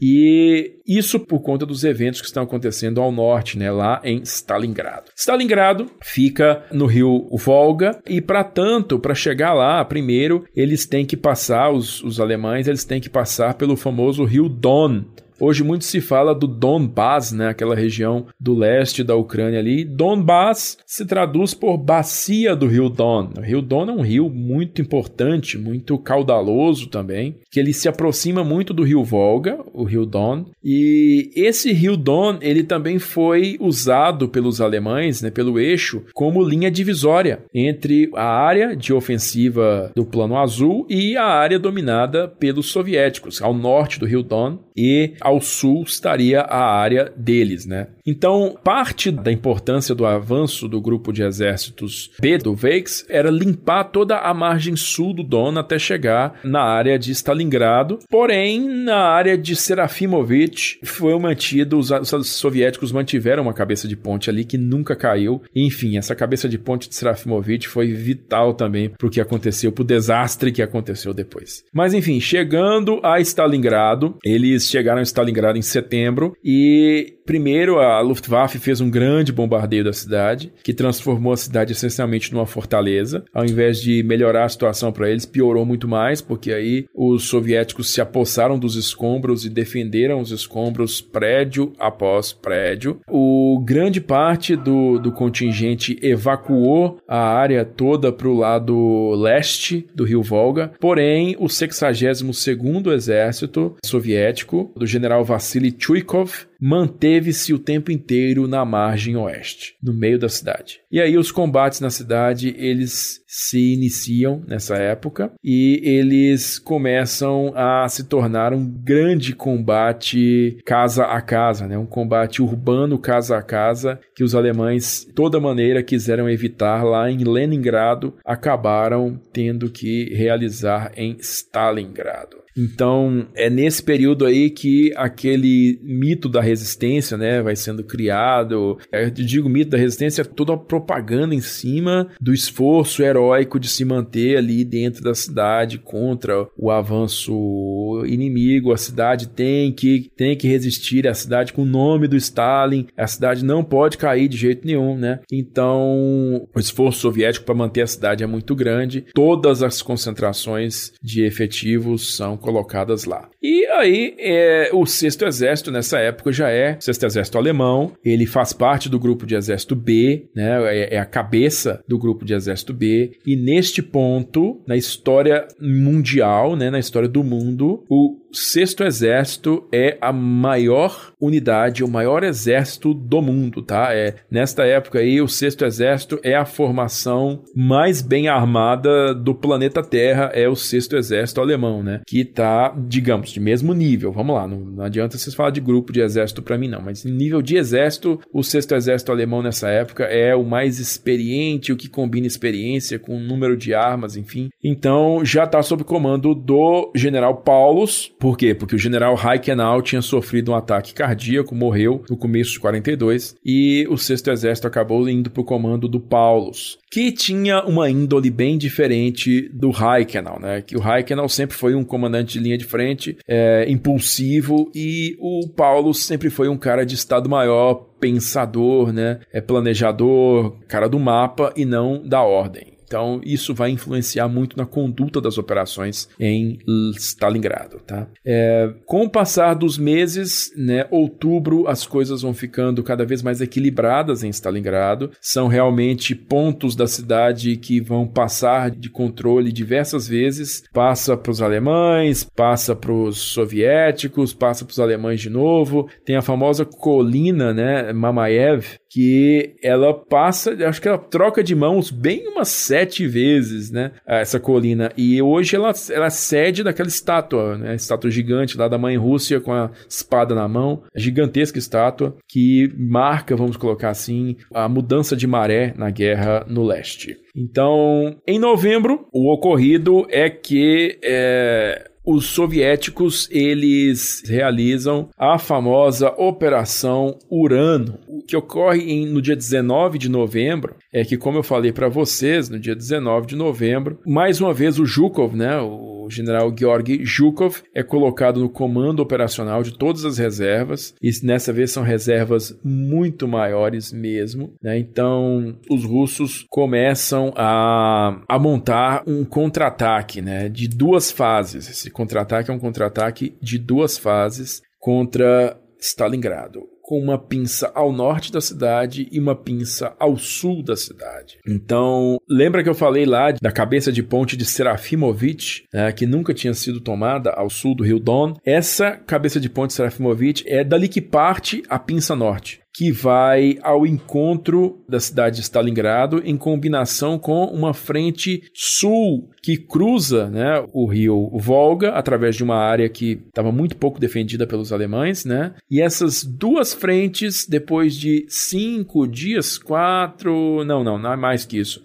é cerca de 12 dias, elas se encontram perto de Kalar, na cidade chamada de Kalar, e efetivamente elas fecham o sexto exército e parte do quarto exército Panzer dentro de Stalingrado. E quando a gente fala de Stalingrado, não é simplesmente o perímetro urbano de Stalingrado, mas é uma área que é cercada, né, que está ali dentro de uma grande Stalingrado, vamos dizer assim, uma área metropolitana de Stalingrado. Então, quando isso, no finalzinho de novembro, né, dia 30 de novembro, acontece esse cerco e o sexto exército e parte do quarto exército Panzer estão lá dentro, aí o alarme é tocado lá em Berlim, né, porque agora temos que reagir a essa situação. E reagindo a essa situação, duas coisas são ordenadas de imediato. A primeira coisa é a montagem de uma contraofensiva blindada, que é colocada sob comando de Manstein, né? É colocada sob comando de Manstein, uma tentativa de romper o cerco e atingir as tropas do Sexto Exército dentro do Bolsão. E uma outra ordem é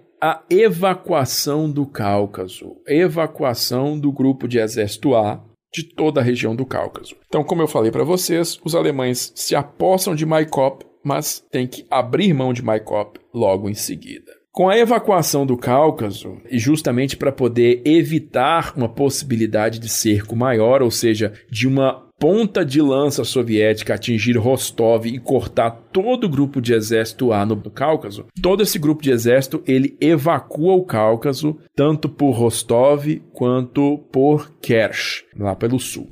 Então, isso aí acaba com os sonhos de tomar o petróleo dos soviéticos. E aí Stalingrado, apesar da tentativa do Manstein né, e do Roth de tomarem a ofensiva e atingirem as tropas, né? Inclusive muito se discute que eu falei da personalidade do Paulus, né, que é um homem de mapa, um homem de planejamento, chefe de Estado-Maior, e não é um cara da atitude, não é um cara de, de iniciativa. Ele é um cara cumpridor de ordem, excelente cumpridor de ordem. Então, muita gente pressionou o Paulus a ordenar um desengajamento do Sexto Exército de dentro de Stalingrado para entrar, né, digamos assim, para forçar o cerco de dentro para fora ao encontro das tropas do Manstein. Mas o Paulus nunca deu essa ordem porque o Hitler proibiu ele de desengajar da cidade. Então, quando a contraofensiva ela dá errado em dezembro, digamos, o destino do Sexto Exército fica meio que selado, né? Ou seja, aquilo ali tem data de validade e vai acabar.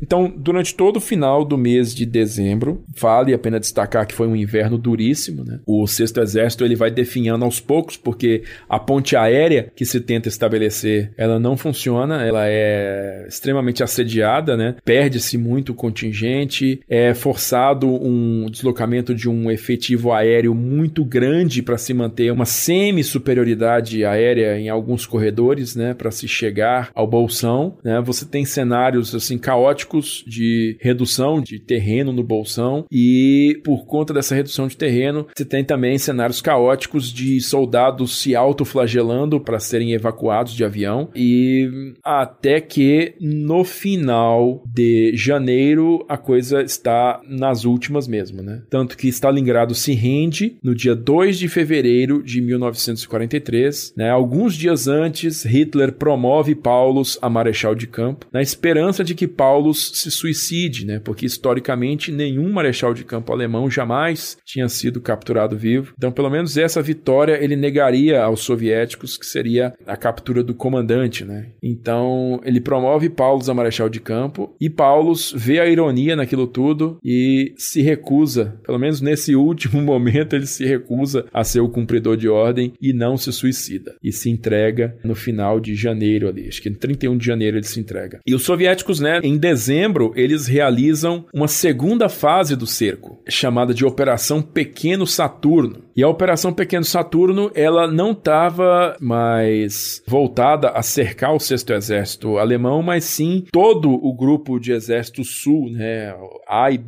Ela foi nomeada de Pequeno Saturno porque ela foi reduzida por Stalin. O escopo da operação foi reduzido por Stalin porque a Operação Saturno, como originalmente planejada, ela seria um cerco muito maior. E o Stalin falou: peraí, peraí, não vamos com muita sede no pote, vamos reduzir isso aí. Aí os caras renomearam a operação para Pequeno Saturno. Então, mesmo assim, a Operação Pequeno Saturno, ela foi lançada diretamente contra o quarto exército romeno e destruiu o quarto exército romeno e por conta disso pegou o oitavo exército italiano também dentro do cerco. E aí esse esse cerco que foi feito a essas tropas do eixo, né, resultou na captura de muita gente, milhões de homens. E o único grupamento que conseguiu fugir a esse cerco da Operação Pequeno Saturno foi o Corpo Alpino Italiano que conseguiu furar o cerco na cidade de Nikolaevka. Então, o corpo alpino italiano, formado por, digamos aí, os restos de três divisões alpinas né, italianas e mais um pequeno contingente alemão que estava presente, conseguiu furar esse cerco e voltar a alcançar as linhas do eixo. Foi o único, aí você imagina, o único grupamento do eixo cercado que sobreviveu a essa contraofensiva soviética no inverno de 1942 para 43. Aqui eu queria tocar num ponto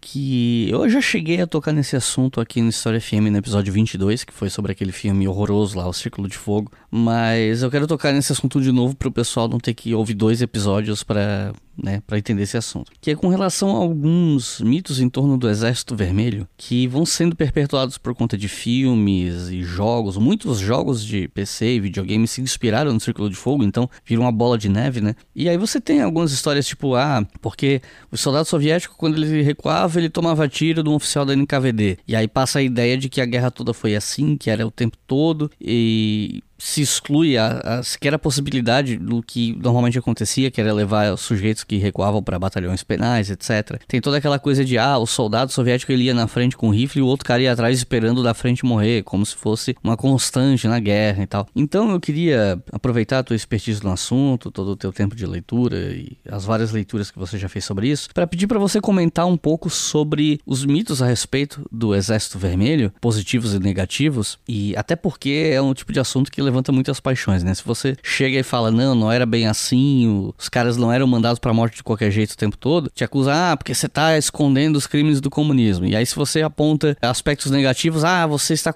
vendendo a propaganda imperialista. Então, isso levanta muito as paixões das pessoas, né? Então, eu queria pedir para você comentar um pouco sobre os mitos em torno do Exército Vermelho.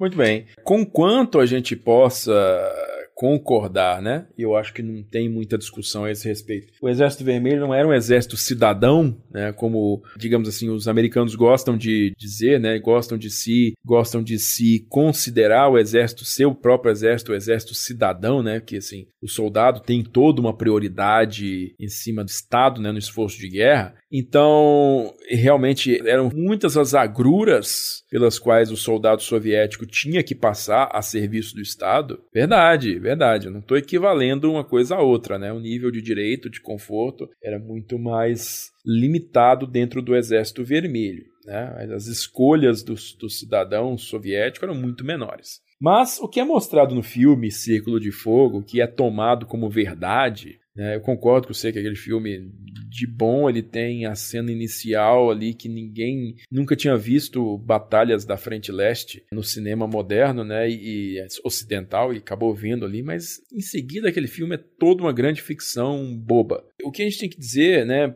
particularmente a respeito da Ordem 227, que é a famosa Ordem de Nem um Passo Atrás, de 1942, é justamente que o Stalin determinou que não era para ser dado nenhum passo atrás, não era para ceder o Cáucaso. Nós já perdemos a Ucrânia, nós não vamos ceder o Cáucaso. Não vamos, de jeito nenhum. Então, o Exército Vermelho, a partir daquele momento, na, na figura do NKVD, né, do, da Polícia de Estado, né, enfim, agência de repressão do, de Moscou, ela começou a intimidar unidades militares para que não ocorressem mais grandes recuos e, digamos, rendes que pudessem resultar em, em grandes desastres militares, né, que eram realmente para os comandantes se manterem firmes naquele local. Né? Então, o que aconteceu em seguida nesse cenário foi que muitas unidades, né, digamos assim, de linha de frente passaram por um escrutínio muito grande e casos de covardia, soldados que abandonavam seus postos em cenários de combate intenso, eles eram presos.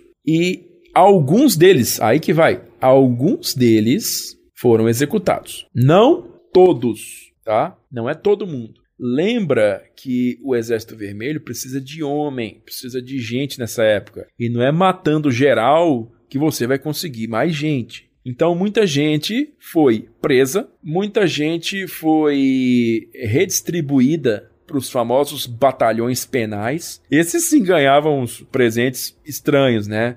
Realmente avançar contra posições incrivelmente protegidas, avançar contra campos minados, missões suicidas, nós estamos falando, de batalhões penais. Mas, em sua grande maioria, esses caras simplesmente tomavam um tapa na cara, uma porrada, e se eles caíssem em si, eram enviados de volta para a linha de frente. Então, a situação em que, que, se configura ali no começo do filme, de metralhador atrás e avança, porque senão eu vou te matar, aquilo é muito, muito fictício. Não é assim, algo que realmente foi registrado. Ah, se tá no filme é porque alguém registrou isso aí, aconteceu. Não, não foi, tá?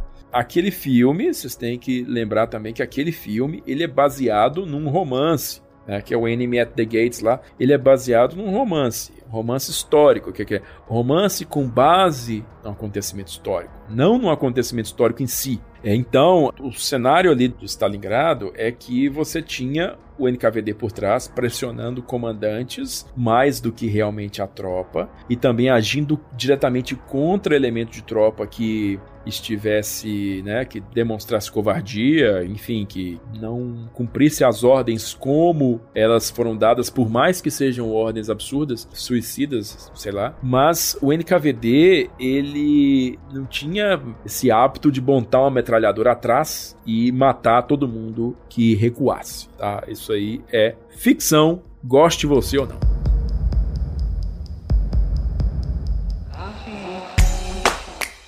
Se você quiser colaborar com o História FM, você pode fazer isso via Pix usando a chave leituraobrigahistoria@gmail.com. E assim você colabora para manter esse projeto educacional gratuito no ar.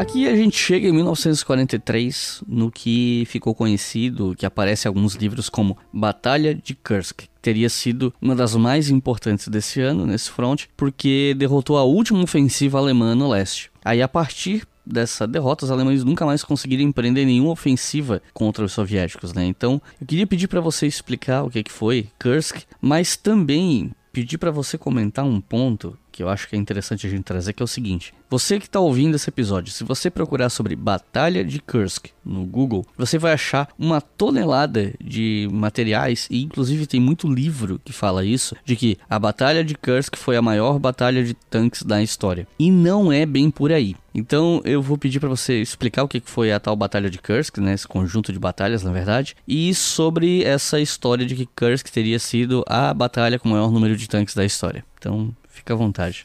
Vamos lá. Bom, em 43, você já tem aí, na verdade, desde o final do ano, né?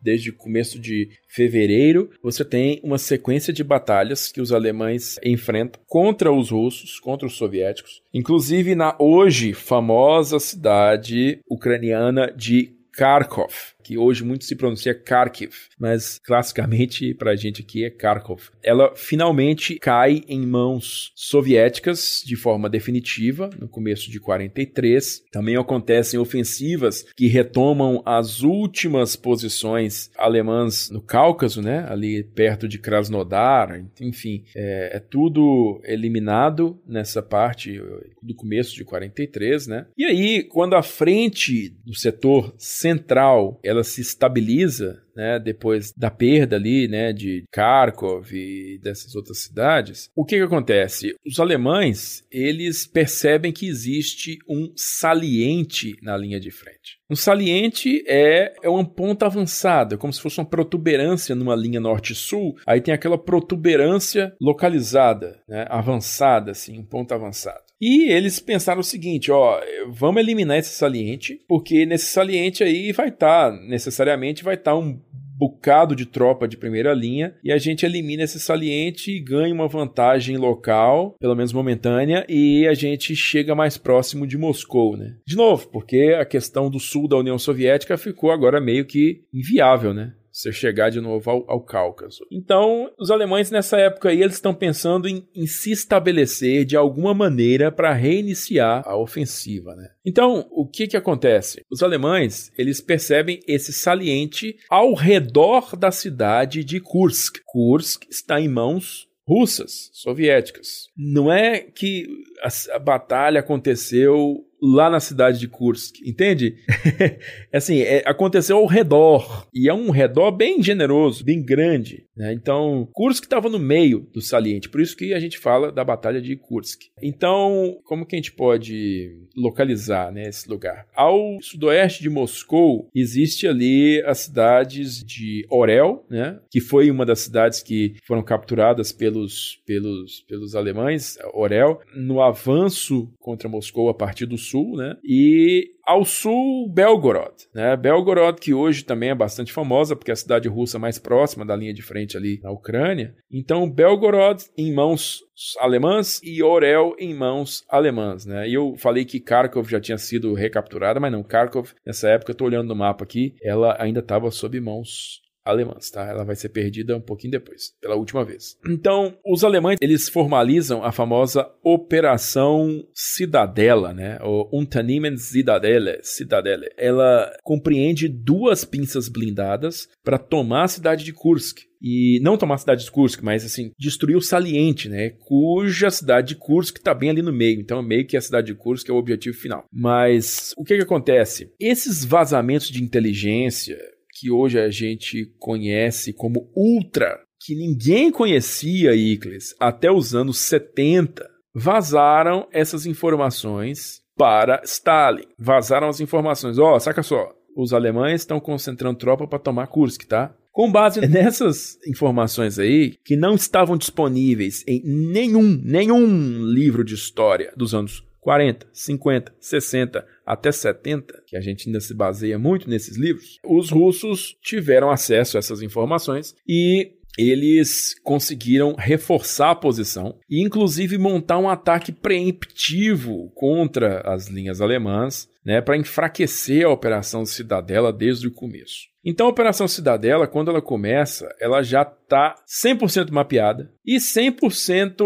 digamos assim, dentro do alvo para ser parado. Então, todas as formações, as formações blindadas soviéticas estão preparadas para o que vai acontecer. Então você tem uma organização muito forte, tanto das unidades blindadas em solo, quanto das unidades aéreas que combatem blindados, particularmente as unidades de Sturmovix, né? Inclusive eu falei essa semana aí no vídeo da sala de guerra. Mas enfim, a tentativa alemã, ela em formato de pinça, né? A pinça norte e a pinça sul, elas rapidamente são paradas, né? O avanço dessas pinças é parado depois de poucos dias, né? Os alemães eles vão enfrentando linhas de resistência, né? Cada vez mais resistentes Realmente, assim, eles passam por uma, tem mais outra, tem mais outra, tem mais outra. Então, isso vai desgastando muito os exércitos de tanques alemães. Inclusive, o segundo exército Panzer da SS, do Paulhauser, na frente sul, ele é um dos que mais realmente avança, mas ele para. Ele para porque não tem condição de ir para frente. E é nessa hora aí que vai acontecer a famosa Batalha de Prokhorovka. Qual que é a importância disso, gente? Batalha de Prokhorovka. Ela vai acontecer no dia 12 de julho, tá? Sendo que a operação começa no dia 5, ou seja, ela começa uma semana antes da Batalha de Prokhorovka. A Batalha de Prokhorovka, ela já vai se tornar um grande encontro de blindados. E ela é o maior encontro de blindados da tal Batalha de Kursk. Mas como eu estou querendo deixar claro para vocês aqui, Batalha de Kursk é um termo um pouco mal utilizado. Dá mais para campanha de Kursk. Porque, primeiro, Kursk em si, a cidade, não estava envolvida, né? não chegou o exército alemão, não chegou a Kursk. Não foi uma batalha pela cidade de Kursk. Aquilo foram muitas batalhas, separadas geograficamente por distâncias muito grandes e também por tempos diferentes, dias diferentes. E a Batalha de Prokhorovka, ela é o maior encontro blindado dessa campanha de Kursk, que foi a maior campanha blindada da Segunda Guerra Mundial, portanto, da história. Entendeu, Wickles? Assim, tipo, é o maior envolvimento, a maior operação envolvendo blindados na história Kursk. Mas Kursk não é uma batalha. Kursk é toda uma campanha. Então, se a gente for pegar uma batalha, batalha assim, batalha para um local, um objetivo claro, forças opostas disputando uma, uma única área. E começo, meio e fim, a Batalha de Prokhorovka é uma fração do que aconteceu em 1941 na Batalha de Brody, tá? lá nos primeiros dias da Operação Barbarossa. É cerca de quatro vezes menos tanques em Prokhorovka do que em Kursk. Tá? É por aí quatro vezes o número superior de tanques em Brody do que em Prokhorovka. Não sei se fica claro, mas é assim. Enquanto Kursk é a maior operação blindada da história, porque foram muitas as batalhas, muitos tanques envolvidos, mas foram batalhas, enfrentamentos separados diferentes, que um não influenciou diretamente no outro. Indiretamente sim, mas não diretamente um no outro. Enquanto Brody foi um único enfrentamento de muito mais tanques do que Kursk.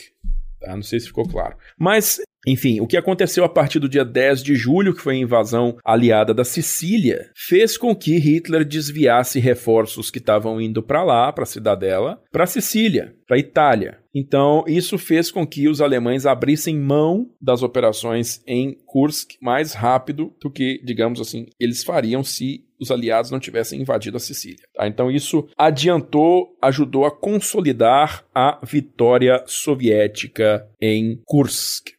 Uma das operações mais importantes dos últimos anos da guerra foi a Operação Bagration. Mas eu raramente vejo as pessoas falando, ou talvez às vezes as pessoas nem conhecem essa operação, né? Então eu queria pedir para você explicar para o pessoal o que que foi a Operação Bagration e por que que ela foi tão importante. Beleza. Bom, depois de Kursk, também existe uma sequência de batalhas, de ofensivas soviéticas menores e ofensivas continuadas, né? Já nessa época você realmente tem assim uma outra identidade do Exército Vermelho. O Exército Vermelho 43 para frente é um Exército Vermelho diferente de 43 para trás. Inclusive os uniformes mudam, né? O modelo 1943, ele retoma toda a identidade czarista do exército, claro que com a simbologia czarista sendo trocada por uma simbologia comunista, mas todo o desenho dos uniformes, né, abotoados até em cima do pescoço e com de novo, né, com insígnias de ombro, com com patentes bem claras, tudo isso é resgatado numa maneira que o Kremlin encontrou para poder motivar as pessoas a encararem aquela guerra como sua guerra, né, como uma grande guerra patriótica. Mas então o Exército Vermelho ele muda de cara de 43 para frente. E isso vem junto com um ganho de consistência, né, de, de confiança, de solidez logística muito grande, até porque a partir de 1943 as entregas, particularmente de caminhões para o Exército Vermelho, atingem números muito, mas muito grandes. Esses caminhões são entregues particularmente pela cadeia logística que passa pela Pérsia. Né? Então, eles passam ali pelo antigo Irã, né? Os caminhões são entregues e são levados para a linha de batalha na Europa Oriental, né, no, no oeste da União Soviética. Esses caminhões, em grande maioria, são Studebakers US-6, caminhões de 2,5 toneladas com tração 6x6, muito, mas muito amados pelos soldados russos, né, que chamam eles de Studer. E esses caminhões, inclusive, eles se tornam a base para uma das plataformas de armas mais famosas e mais russas possível, né? Que são os lançadores de foguete BM-13 Katyusha. Então, para quem ainda é resistente com as ideias de o, o Land-Lease não ajudou tanto assim, o Katyusha tinha como base um caminhão americano chamado Studebaker US-6, tá, galera? BM-13N de normalizado era com base num caminhão americano. Então, os, os Katyusha não eram fabricados 100% na União Soviética, eram simplesmente modificados na União Soviética para se transformarem em lançadores de foguetes. Então, a partir desse momento, com esses próprios lançadores de foguetes, eles se tornam muito capazes de sustentar grandes ofensivas graças a esses caminhões, né, que substituem a necessidade extrema de, de apoio das ferrovias. Eles não mais dependem das ferrovias, eles podem usar realmente estradas agora, trilhas, enfim, qualquer coisa que consiga levar de uma cidade a outra, né, os soviéticos podem utilizar. E aí, é, eles chegam ao ano de 1944, né, como eu falei, no final do ano de 1943 são muitas ainda as operações ofensivas. No sul, realmente os soviéticos empurram os alemães para todo o oeste da Ucrânia, né? Inclusive tem a formação do grande bolsão em Cherkassy, que é no oeste da Ucrânia, e esse bolsão ele representa a última grande, digamos assim, o último grande sucesso alemão na ruptura de cercos, né?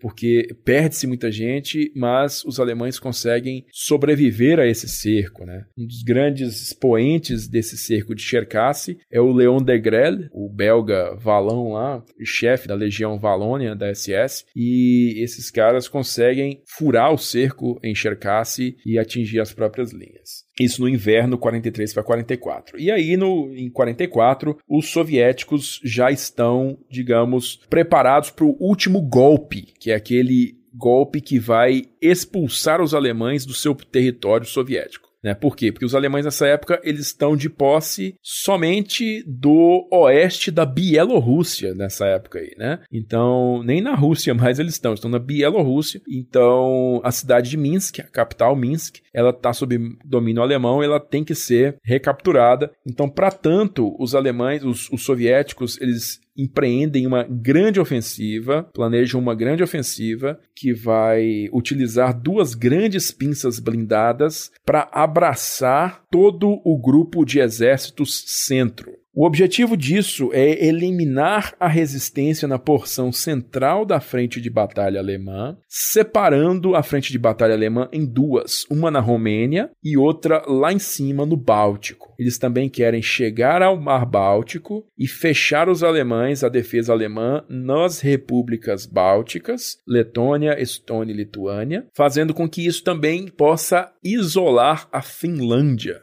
como aliado dos alemães e eles vão montar a própria ofensiva deles contra a Finlândia também. Essa ofensiva ela é lançada numa data bastante significativa, que é o dia 22 de junho de 1944, exatos três anos do dia em que a Barbarossa foi lançada, em 1941. Tá? Então eles lançam essa monstra de ofensiva, monstruosa ofensiva, no dia 22 de junho de 1944. E essa ofensiva ela ganha o nome de um príncipe é, georgiano da época da Rússia Imperial, né, chamado Piotr Bagration. E Piotr Bagration ele é um oficial de cavalaria que morre na Batalha de Borodino, que é a última batalha que eles lutam contra Napoleão em 1812. Então a operação ganha o nome de Bagration. Novamente é a Rússia reconhecendo seus nomes anteriores à Revolução, né? seus nomes mais tradicionais, para poder aglomerar ali o imaginário né, do povo, né, enfim, do cidadão, do soldado, em nome da causa nacional. Então, o Exército Vermelho ele ataca né, com suas formações blindadas, com 6 mil aeronaves, né, é um contingente aéreo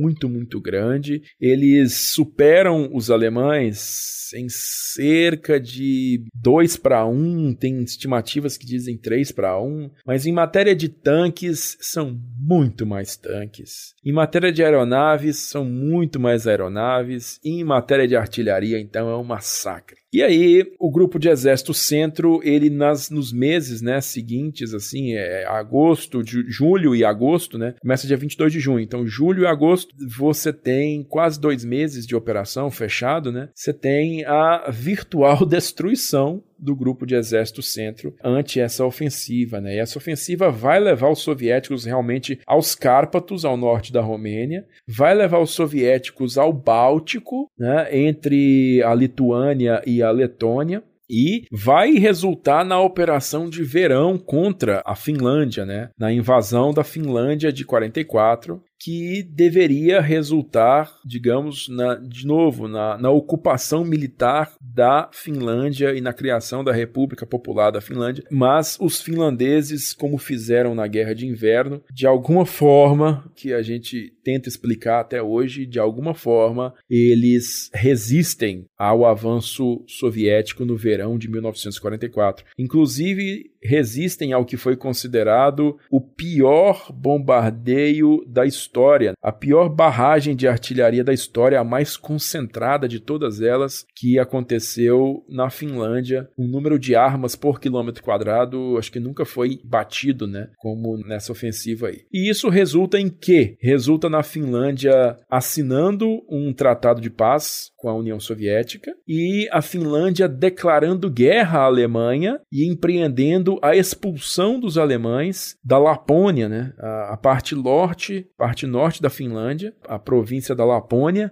a chamada Guerra da Lapônia começa aí, e os finlandeses prosseguem para expulsar os alemães de seu país de volta para a Noruega, né? Porque eles têm uma fronteira com a Noruega lá no Ártico, então os alemães vão gradualmente recuando através da fronteira do Ártico, né? Com a Noruega. E já no sul, isso coloca a Romênia em xeque. Pouca gente leva isso em consideração, mas a Romênia, ela é o terceiro maior exército do eixo na Europa, né? Tinha a Alemanha, tinha a Itália e depois a Romênia. Era o terceiro poder do eixo na Europa, era a Romênia. Então, o que acontece em agosto é que, vendo ali que é impossível segurar a ofensiva soviética contra Bucareste, o rei, na época com 22 anos de idade, creio eu, acho que ele tinha na época, o rei tinha 22 anos de idade, o rei Mihai I, né, Miguel I, ele depõe o Marechal Antonesco e depondo o Marechal Antonesco, ele consegue um acordo de paz, ele firma um armistício com a União Soviética. O rei, ele também, ele morreu há poucos anos aí, acho que morreu em 2014, por aí. O rei Mihai I. Eu não sei agora quando ele morreu, mas tem pouco tempo. E a Romênia também passa, uh, digamos assim, para o lado dos aliados, né? E ela declara guerra à Alemanha. A Romênia declara guerra à Alemanha e ela, inclusive, vai ser ativa na guerra contra a Alemanha porque exércitos romenos vão invadir a Hungria, que continua como aliada da Alemanha, muito por conta de um golpe de Estado que aconteceu no país. E os alemães instauram um governo colaboracionista na Hungria e os romenos invadem a Hungria. Né? E o que acontece no centro é que realmente acontece uma destruição maciça da defesa alemã, levando os soviéticos às portas de Varsóvia, capital da Polônia. E lá no norte se forma o famoso Bolsão da Curlândia. Né? Curlândia é uma, uma província ali báltica que é mantida pelos alemães até o final da guerra, né? A Curlândia, ela não se rende. É curioso isso que Berlim se rende, mas a Curlândia não se rende. A Curlândia é forçada a se render por ordem, né, do Dönitz, né, por ordem do almirante Dönitz, que é o sucessor do Hitler. Mas vamos lá. Em Varsóvia, os soviéticos realizam um ato polêmico até hoje, né, que se o etos polonês não tivesse razões suficientes para odiar a Rússia, isso aí consolidou para sempre o ódio entre os dois povos. O que aconteceu com a aproximação do Exército Vermelho de Varsóvia foi que o Armia Krakoia, ou o grupo de resistência polonês, particularmente na capital, Varsóvia, declarou um levante na cidade famoso Levante de Varsóvia de 1944. E eles esperavam né, estabelecer o controle da cidade e sincronizar essa ação com a chegada do Exército Vermelho. E quando os esses poloneses eles começaram a tomar a cidade, né? O que, que o Stalin fez? O Stalin ordenou a parada, né? Assim, ó, vamos ficar quieto aqui. E os, os soviéticos não interferiram, enquanto essencialmente os alemães massacravam a resistência polonesa na cidade. Inclusive, o Stalin ele proibiu que operações de suprimento da resistência polonesa em Varsóvia fossem executadas pelos americanos e britânicos. É, proibiu como? Porque ele não permitiu que esses aviões pousassem em território soviético para poder reabastecer e voltar. Porque eles não tinham autonomia para chegar a Varsóvia das bases que eles tinham né, na Inglaterra. Então eles teriam que fazer um caminho de uma única via, abastecer, né, lançar paraquedas lá sobre Varsóvia e pousar na Rússia e voltar. O Stalin negou. Então, isso aí aconteceu o seguinte: depois que a resistência polonesa foi massacrada, os alemães não tiveram meias palavras, eles não usaram meias medidas, eles massacraram a resistência polonesa em Varsóvia. Só depois disso é que o Exército Vermelho entrou na cidade e tomou a cidade dos alemães, né? Por quê? Muito porque os soviéticos tinham seu próprio governo polonês no exílio. Né? Eles, eles, tinham seus próprios líderes, eles não queriam que os líderes ocidentais tomassem conta da Polônia e sim seus próprios líderes. Então, assim ela é concluída, né? A Operação Bagration, ela é concluída dessa maneira e isso seta o termômetro para o avanço final soviético contra o próprio Terceiro Reich. Brothers! What we doing live? Echoes in eternity. E aí a gente chega num, num dos momentos mais brutais desse front, pelo menos na segunda metade da guerra, que é a Batalha de Berlim, que é uma batalha que além de ter sido é, bastante violenta e destrutiva para a cidade, né, ela ainda é cercada de debates e polêmicas em relação à atuação do Exército Vermelho, da violência empregada contra parte da população civil. E aí tem todo um debate sobre ser uma espécie de vingança por toda a brutalidade dos alemães no leste, que foi gigantesca, e tem toda aquela questão dos vários estupros cometidos por soldados do Exército Vermelho. E faz alguns anos, acho que foi lá para 2014, não sei, o governo Putin proibiu qualquer tipo de fala que supostamente diminua o Exército Vermelho. Então, eu lembro que até eu li o texto do Anthony Beaver, que o Anthony Beaver fala muito desses estupros no livro Berlim 1945, né? E aí ele comenta assim, olha, pro, pra lei russa atual, eu sou um criminoso. Porque, tipo, você não pode falar que soldados do Exército Vermelho estupraram várias mulheres alemãs na Batalha de Berlim. Mas, enfim, a Batalha de Berlim não se resume só a essa questão, né? Tem outras questões envolvidas também. Então, o que, é que a gente pode falar sobre essa batalha e a rendição alemã? Bom, o que, é que aconteceu depois da Bagration? Esse avanço avanço soviético contra a própria Alemanha, ele é continuado. Né? Não é que é tudo parou e só voltou em 45. Não, não. Continuou. Tanto que eles entram na chamada Prússia Oriental, né, é, é, no final do ano, e Königsberg é cercada, transformada em Fortaleza Königsberg, que hoje é Kaliningrado, né? Pouco se, se liga um fato ao outro, né? Uma localidade à outra. É Kaliningrado hoje é a antiga Königsberg, né? Königsberg. Então eles vão fazendo essas aproximações, toda a cidade de a cidade livre de Danzig, né? Que hoje é Gdansk na Polônia, é, também é tomada. Então eles vão chegando à antiga província da Pomerânia, que hoje é parte da Polônia. Então, os alemães, nessa época, né, eles se transformam em Fortaleza, a cidade de Breslau. Hoje eh, também está na Polônia essa cidade. Então, tudo vai ficando cada vez mais desesperado, vai ficando cada vez mais digamos, sanguinolento nesses últimos dias, porque você vai tendo um envolvimento maior da Volkssturm,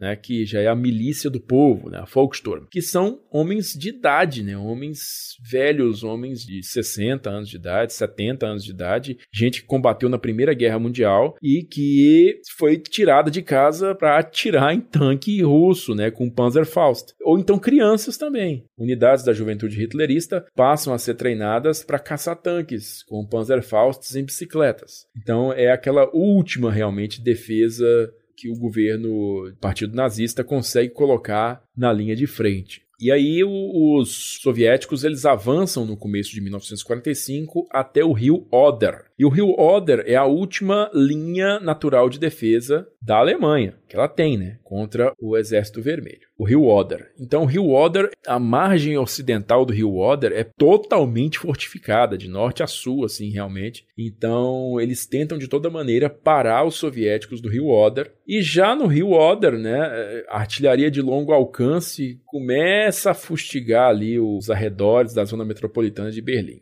Bom, trespassar o rio Oder, né, e principalmente nas tais das colinas Zilov, né, que ficam um pouco a, a, oeste disso aí. Nós já estamos falando de março de 1945, né, fevereiro, final de fevereiro, começo de março de 1945, já se transforma assim num canto do cisne do regime de Adolf Hitler, né, do Terceiro Reich. Então, quando a batalha realmente ela começa, que é em 16 de abril, é o último avanço soviético do rio Oder para Berlim, você tem a ordem do general Dwight Eisenhower, comandante supremo aliado na Europa, de que Berlim deve ser deixada para os russos. Ou seja, não vai ter impulso americano até Berlim. Né? Isso deixa muita gente insatisfeita, particularmente o George Patton fica desapontado que não vai ter conquista de Berlim. Inclusive, ele, o Eisenhower manda o eixo americano ir para o sul, né, para a Tchecoslováquia, ao invés de ir para o norte, em Berlim. Ele diz: ó, deixa Berlim para os soviéticos. E aí, você tem novamente, mais uma vez, o Zhukov, né, o Georg Zhukov liderando o assalto contra a capital inimiga. Né? Você tem o primeiro fronte da Bielorrússia que o Zhukov comanda, sendo a força principal, né, realmente, de avanço literal direto contra a cidade. Ao sul disso, você tem o primeiro fronte da Ucrânia, do Marechal Konev, Ivan Konev, que vai fazer uma curva, vai atravessar o, o rio Oder e vai subir, vai fazer uma curva de 90 graus para o norte e vai cercar Berlim pelo oeste. E vai encontrar as vanguardas de Zhukov, também a oeste de Berlim, fechando o cerco à capital. Num parêntese aqui, é justamente uma tropa proveniente desse primeiro fronte da Ucrânia que vai para o rio Elba e vai se encontrar com os americanos no rio Elba em Torgal, no rio Elba, que digamos é o ponto máximo mais perto de Berlim realmente que os americanos chegam antes da derrota final dos alemães. Então ali mesmo eles se encontram com os soviéticos, fazem aquela festinha que todo mundo conhece, né? Tem uns filmes ali, mas aquela festinha também ela é muito para marcar o ponto, né? Daqui para frente vocês não vão passar, daqui para frente é nosso. E aí em Berlim começa realmente a batalha, o cerco, né? Começa a se movimentar no dia 16 de abril.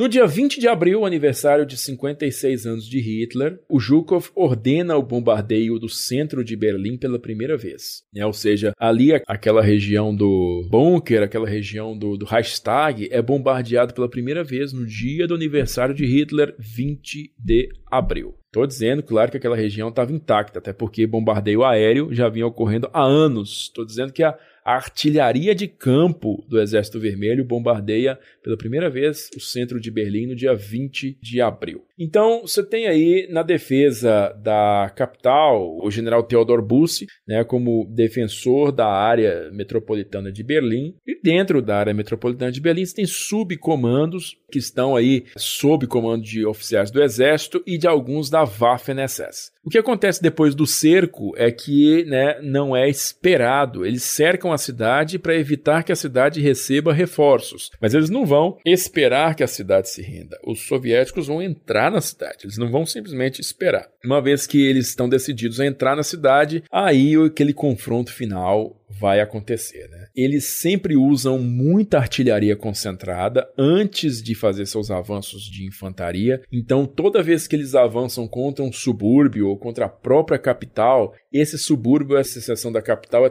totalmente destruída, né, martelada pela artilharia e depois vai a infantaria e a artilharia vai martelando as posições à frente. Então, chegou um ponto, inclusive, chegou-se um ponto, porque no meio dessa ofensiva, os dois comandantes foram levados para Moscou, tá? O Zhukov e o Konev. Os dois foram convocados a Moscou para conversar com Stalin. E aí, na verdade, não tão convocados quanto eles também queriam resolver uma questão, né? Quem vai tomar o Reichstag? Porque o Reichstag é o prédio do parlamento alemão, é o símbolo que o Stalin queria como símbolo da vitória. Né? Então, quem vai tomar o, o Reichstag? Porque pelo norte, né, pelo centro, pelo norte, quem está tomando conta da cidade é o Zhukov. Só que pelo sul, quem está avançando muito forte é o Konev. Então, qual dos dois vai ter a honra de tomar o Reichstag? Porque no mapa você tem uma linha de separação entre áreas de atuação das duas frentes, né? A frente do Zhukov e a frente do Konev. Quem vai tomar o Reichstag? Então, o que acontece é que o Stalin, famosamente, ele pega uma borracha e ele apaga a linha no centro de Berlim, entendeu? Existia uma linha divisória entre os dois e ele apaga a linha com a borracha no centro de Berlim e fala assim: quem chega antes? Aí os dois caras voltam para os seus relativos comandos, respectivos comandos, e aí começa um avanço louco, um avanço irresponsável em certos casos, contra o centro da capital, né? Nesses dias seguintes. E isso aí vai resultar, inclusive, num número bem grande de baixas por fogo amigo, porque as duas artilharias, a artilharia de Zhukov e a artilharia de Konev, começam a atirar contra suas próprias tropas, na busca por chegar antes ao Reichstag. Então, na noite do dia 29 de abril, o Stalin tinha decidido que Berlim tinha que cair antes do dia do trabalho, entende? Tinha que cair antes do dia do trabalho. O dia do trabalho é para se comemorar a vitória, 1 de maio. É para se comemorar a vitória. E no dia 30 de abril, o pessoal se aproximou do Reichstag. Eles se aproximaram do Reichstag no dia 30 de abril. Só que no dia 30 de abril, o prédio ele estava todo ocupado por gente da Waffen-SS, né? E, e todos os andares, se não me engano, são três andares do prédio, três ou quatro, todos os andares ocupados, reforçados, todas as aproximações do Reichstag estavam sendo protegidas por armas automáticas, canhões antitanque, tudo o que você pensar. Mas mesmo assim, esse último avanço ele foi empreendido no final do dia 30, né, na tarde do dia 30 de abril. Então, tarde do dia 30 de abril, os soviéticos avançaram contra o edifício. E a noite do dia 30 de abril foi toda limpando o edifício. E no meio da noite, no meio da madrugada do dia 30 de abril, eles conseguem botar a bandeira soviética lá em cima do Reichstag, a bandeira vermelha. E curioso, esse ato, né, ele foi realizado por um soldado chamado Mikhail Minin, que levantou essa bandeira à noite no teto do Reichstag. Inclusive, Mikhail Minin foi feito herói da União Soviética, né? Ganhou a estrela dourada de herói da União Soviética por ter feito isso. Então, ou seja, ele foi reconhecido como o primeiro cara que levantou a bandeira vermelha, mas ele não é o cara que todo mundo conhece pelas fotos, pelas filmagens. Sabe por quê? Porque aquela filmagem, aquelas fotos, todo mundo sabe, todo mundo conhece, aquilo é uma reencenação. Aquilo é algo que foi feito para as câmeras. É tipo também a, a subida da bandeira americana lá em Iwo né? Que não é a primeira bandeira. Aquilo ali foi uma bandeirona bonita para ser feito pelas câmeras, que a primeira bandeira tinha sido bem menor, tinha sido pregada algumas horas antes. Enfim, lá no Reichstag, eles na manhã do dia primeiro é que eles reencenam aquilo. Então, você vê o cara levando a bandeira até lá em cima, o pessoal segurando no pé do rapaz, né, pro rapaz subir lá e fixar a bandeira, e depois ele balança a bandeira tiram aquela foto. Então, tudo aquilo é para as câmeras. Se eu não me engano, até aquela bandeira foi feita com umas toalhas de mesa, um negócio improvisado assim, porque eles precisavam de uma bandeira maior para aparecer na foto, né? É, a origem da bandeira eu realmente eu não sei, mas era precisava de uma bandeira grande, né? Não era uma bandeira pequena que eles conseguiram colocar no meio da madrugada. E o curioso também é que é um outro aspecto, né, que você consegue ver pela foto do hasteamento da bandeira. Inclusive, se eu não me engano, eu li isso, mas eu nunca cheguei a ver, é que aquela foto tinha sido retocada na época, e aí encontraram os negativos originais da foto, alguma coisa assim. Mas o soldado soviético que está segurando o pé do rapaz que sobe na estátua e pendura a bandeira, ele está com dois relógios de pulso. Vejam aí, procurem a foto e vejam que ele está com dois relógios de pulso, um em cada braço. E que isso aí denota, demonstra o, o também a pilhagem, né? O saque que era feito na cidade nessa época aí. Então a cidade acaba se rendendo mesmo no dia seguinte, né? No dia 2 de maio, é que a cidade de Berlim ela se rende por completo, sendo que na tarde do dia 30 de abril, ou seja, enquanto os soviéticos estavam começando sua ofensiva contra o Reichstag, um pouco mais a sudeste daquela área do Reichstag, Hitler se suicidava com um tiro na têmpora e mordendo uma cápsula de cianeto. Tá? Então, ele nem chegou a, digamos assim, ficar sabendo que o Reichstag tinha sido tomado. Mas a cidade em si, o comando de defesa da cidade, se rendeu no dia 2 de maio. E aí também vale dizer que, uma vez que Hitler é morto, o comando passa para o almirante Dönitz, que está lá no norte da Alemanha, fronteira com a Dinamarca,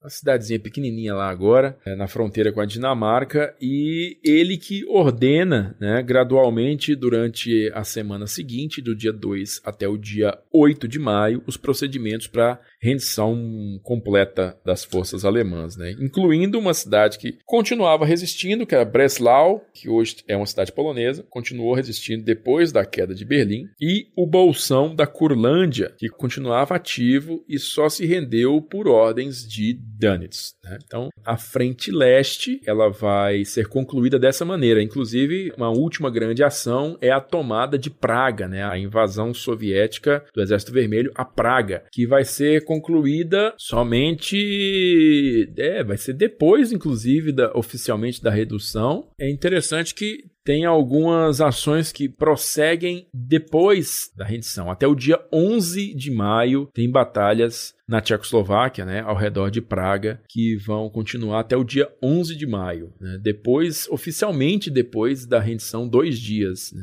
48 horas depois da rendição. E aí, com essas ações em Praga, oficialmente é encerrada a Frente Leste. Né? Vamos dizer aí, então, do dia 22 de junho de 1941 até o dia 11 de maio de 1945.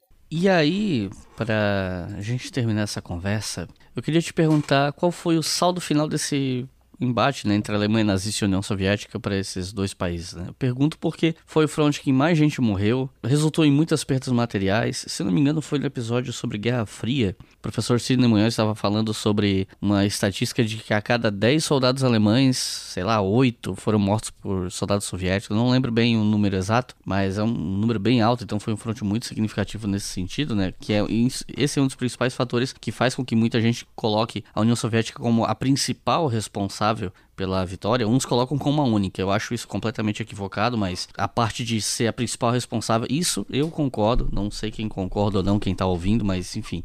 Apesar de ter ganhado a guerra, a União Soviética estava completamente devastada. E a, a, Alemanha, parte da Alemanha também acabou sendo devastada e acabou tendo toda aquela divisão das duas Alemanhas e tal. E, por outro lado, apesar dessa destruição, a União Soviética teve ganhos políticos nesse fim de guerra, né? E para a gente entender o começo da Guerra Fria é fundamental entender o final da Segunda Guerra Mundial. Então, eu queria deixar em aberto para você comentar como é que foi esse final de guerra para esses dois países, né? As consequências da guerra e tal.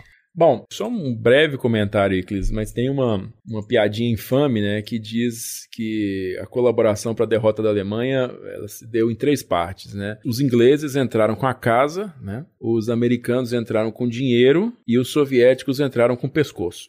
Mas isso mas isso é uma piada, tá? Não é, é, é como eu disse, uma piadinha infame. Não, não levem a sério pessoas que levam as coisas muito a sério, não levem a sério. Mas é realmente quando você para para fazer os cálculos de baixas, quem enfrentou 80% da Wehrmacht foi o Exército Vermelho foram eles que entraram com, com o pescoço, literalmente. Eles realmente enfrentaram 80% né, das tropas de linha de frente. Até quanto isso é um, uma medida, é um indicativo definitivo de quem colaborou mais, quem colaborou menos, ou colaborou sozinho, né? Você enfrentou o maior número de soldados. E aí você tem que colocar nessa conta a colaboração do Land Lease para que esse esforço fosse realizado neste tempo, eu não estou dizendo, assim, você drástico dizer que os soviéticos nunca venceriam. Eles nunca venceriam neste tempo, neste prazo, sem Land-Lease. Então, eu estou vendo aqui agora, tá na minha, na minha tela aqui, uma foto da conclusão desses combates, que é a, a entrada dos soviéticos em Praga, né, no dia 9 de maio. E na foto tem o Marechal Konev sendo saudado pelos tchecos, né, em Praga. E atrás do Konev tem o quê? Tem um Jeep Willys. Jeep Willys. Não tinha exército americano em Praga que, que tem um Jeep Willys ali? É porque esse Jeep Willys estava servindo no Exército Vermelho. Tá? Então, muita coisa, muito material que permitiu que essa ofensiva fosse realizada de forma tão consistente em tão pouco tempo, essa retomada, foi provido pelos americanos. Então, eu acho que a gente não deve ser drástico demais nas paixões foi um esforço colaborativo. É inegável que o soviético matou mais gente que o americano, né? Claro, matou mais alemão que o americano? Matou, claro. Eles enfrentaram muito mais gente. Tiveram perdas imensamente maiores também, né? E agora, essas ofensivas todas sem parar, né? Desde Kursk, basicamente, cara, é um negócio sem pausa. Se você parar para analisar, eles continuaram a ofensiva incessantemente. Né? Então, isso tudo dependeu de uma logística excelente, coisa que eles não tinham à disposição deles com a indústria que eles tinham. Né? A indústria deles estava concentrada em equipamentos pesados, em, em tanques, né? em veículos blindados e veículos leves. E veículo de reconhecimento leve, tipo um Jeep, e um caminhão, eles não fabricaram em quantidade grande. Essas coisas que faziam a ofensiva continuar para frente, isso veio importado, isso veio dos Estados Unidos, né? Que foi garantido esse suprimento para eles. Então isso muito, muito agregou para a capacidade soviética de manter uma ofensiva sustentável ao longo de anos, dois anos, basicamente 40, 24 meses de ofensiva continuada. Então eu, eu, eu diria que assim, a União Soviética ela teve um ganho político monstruoso, né? pós Segunda Guerra Mundial, inclusive com a relutância do Roosevelt em alta de se pronunciar em favor dos países do leste europeu, né? O Roosevelt tinha um comportamento completamente distinto do Truman. Então, o Roosevelt, nos últimos meses de vida dele, basicamente aí 60 dias antes de morrer, ele esteve em alta e ele concordou com o Stalin, né, com a mão livre que o Stalin queria em todos os países da Europa Oriental. Então, foi ali que foi traçado realmente a linha divisória entre poderes né, da Europa Ocidental e Oriental, ou seja, da União Soviética e, vamos colocar depois, da OTAN, né, na Europa como um todo, né, que o Churchill viria a cunhar como a cortina de ferro. Né? Para quem leu as memórias do Churchill, vai ver que o Churchill ele gasta dois capítulos inteiros e não são dois capítulos curtos, são grandes para justificar por que, que ele não conseguiu dar proteção à Polônia em 1945 em Alta. Por quê? Porque ele começou a guerra por conta da Polônia. Em 1945 ele não conseguiu fazer nada pela Polônia. Então, eu, aí já é a minha opinião, isso aí é um retrato claro da perda de prestígio do Império Britânico, da perda de influência geopolítica, de realmente de poder de mando que a Inglaterra já estava experimentando em 1945. Ela começou a guerra como uma grande potência militar do mundo e terminou a guerra como um convidado de honra ali, né, nas negociações em alta, porque quem definiu mesmo foi o Roosevelt. E o Roosevelt não queria nada com a Polônia. Para ele, a Polônia era mais um ali que figurava no mapa, mas não fazia sentido particular para ele. Então a Polônia que foi a razão pela qual a Inglaterra começou a guerra seis anos antes, caiu inteiramente sob controle soviético.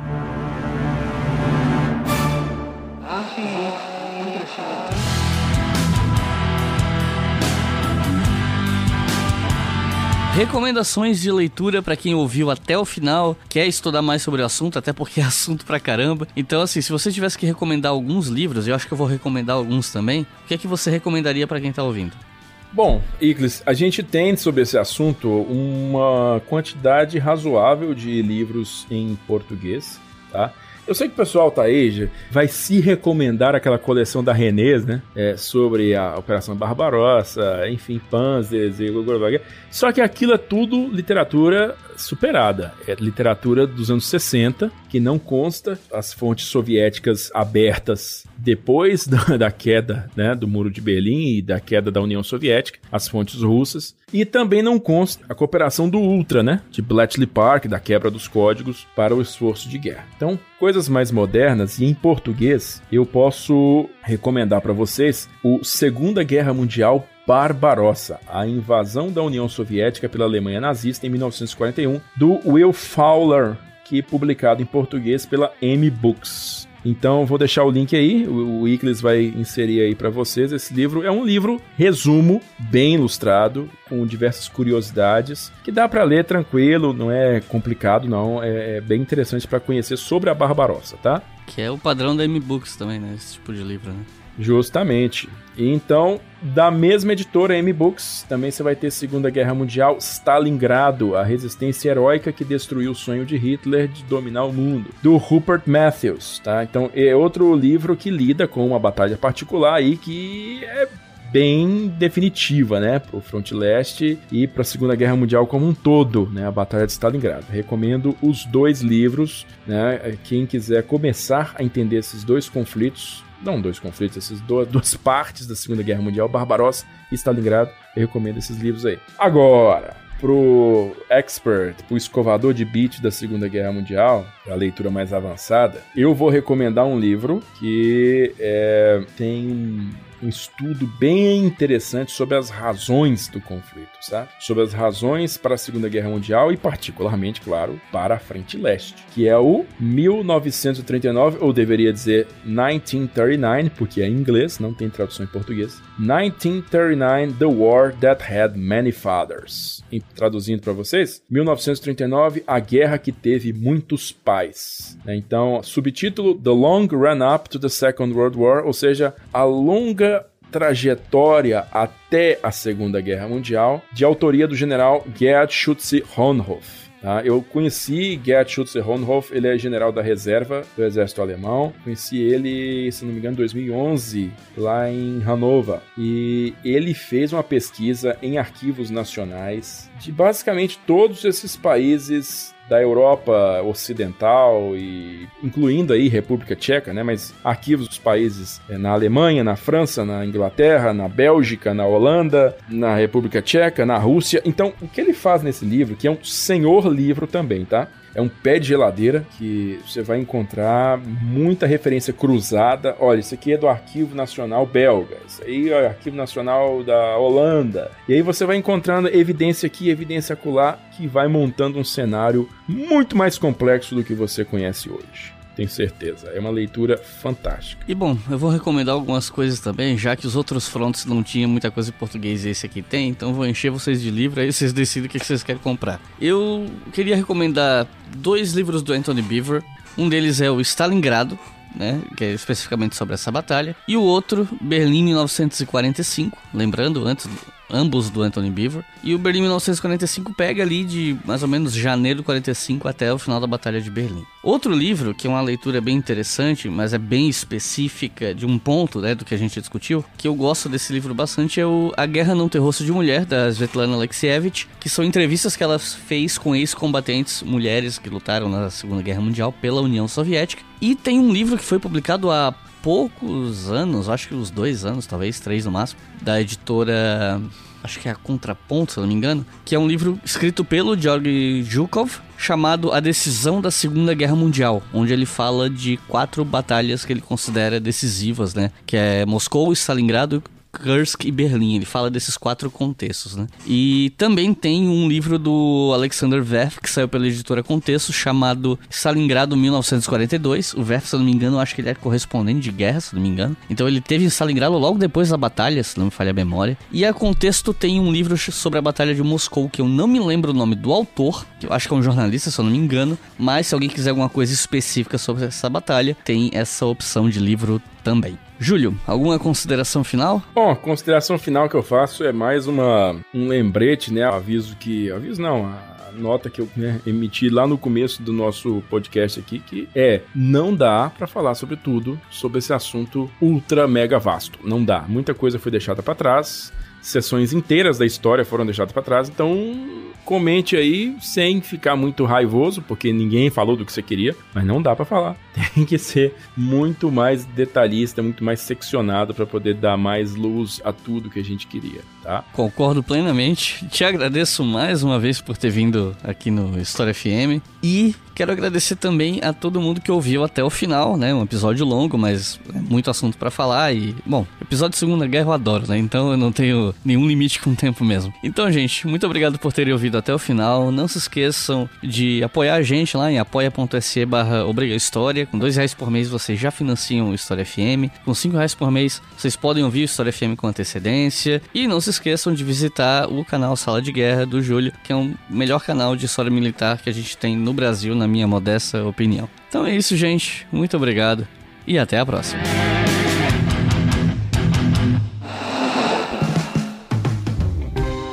Este podcast foi financiado por nossos colaboradores no Apoia-se. Acesse apoia.se barra e contribua para manter este projeto educacional gratuito no ar.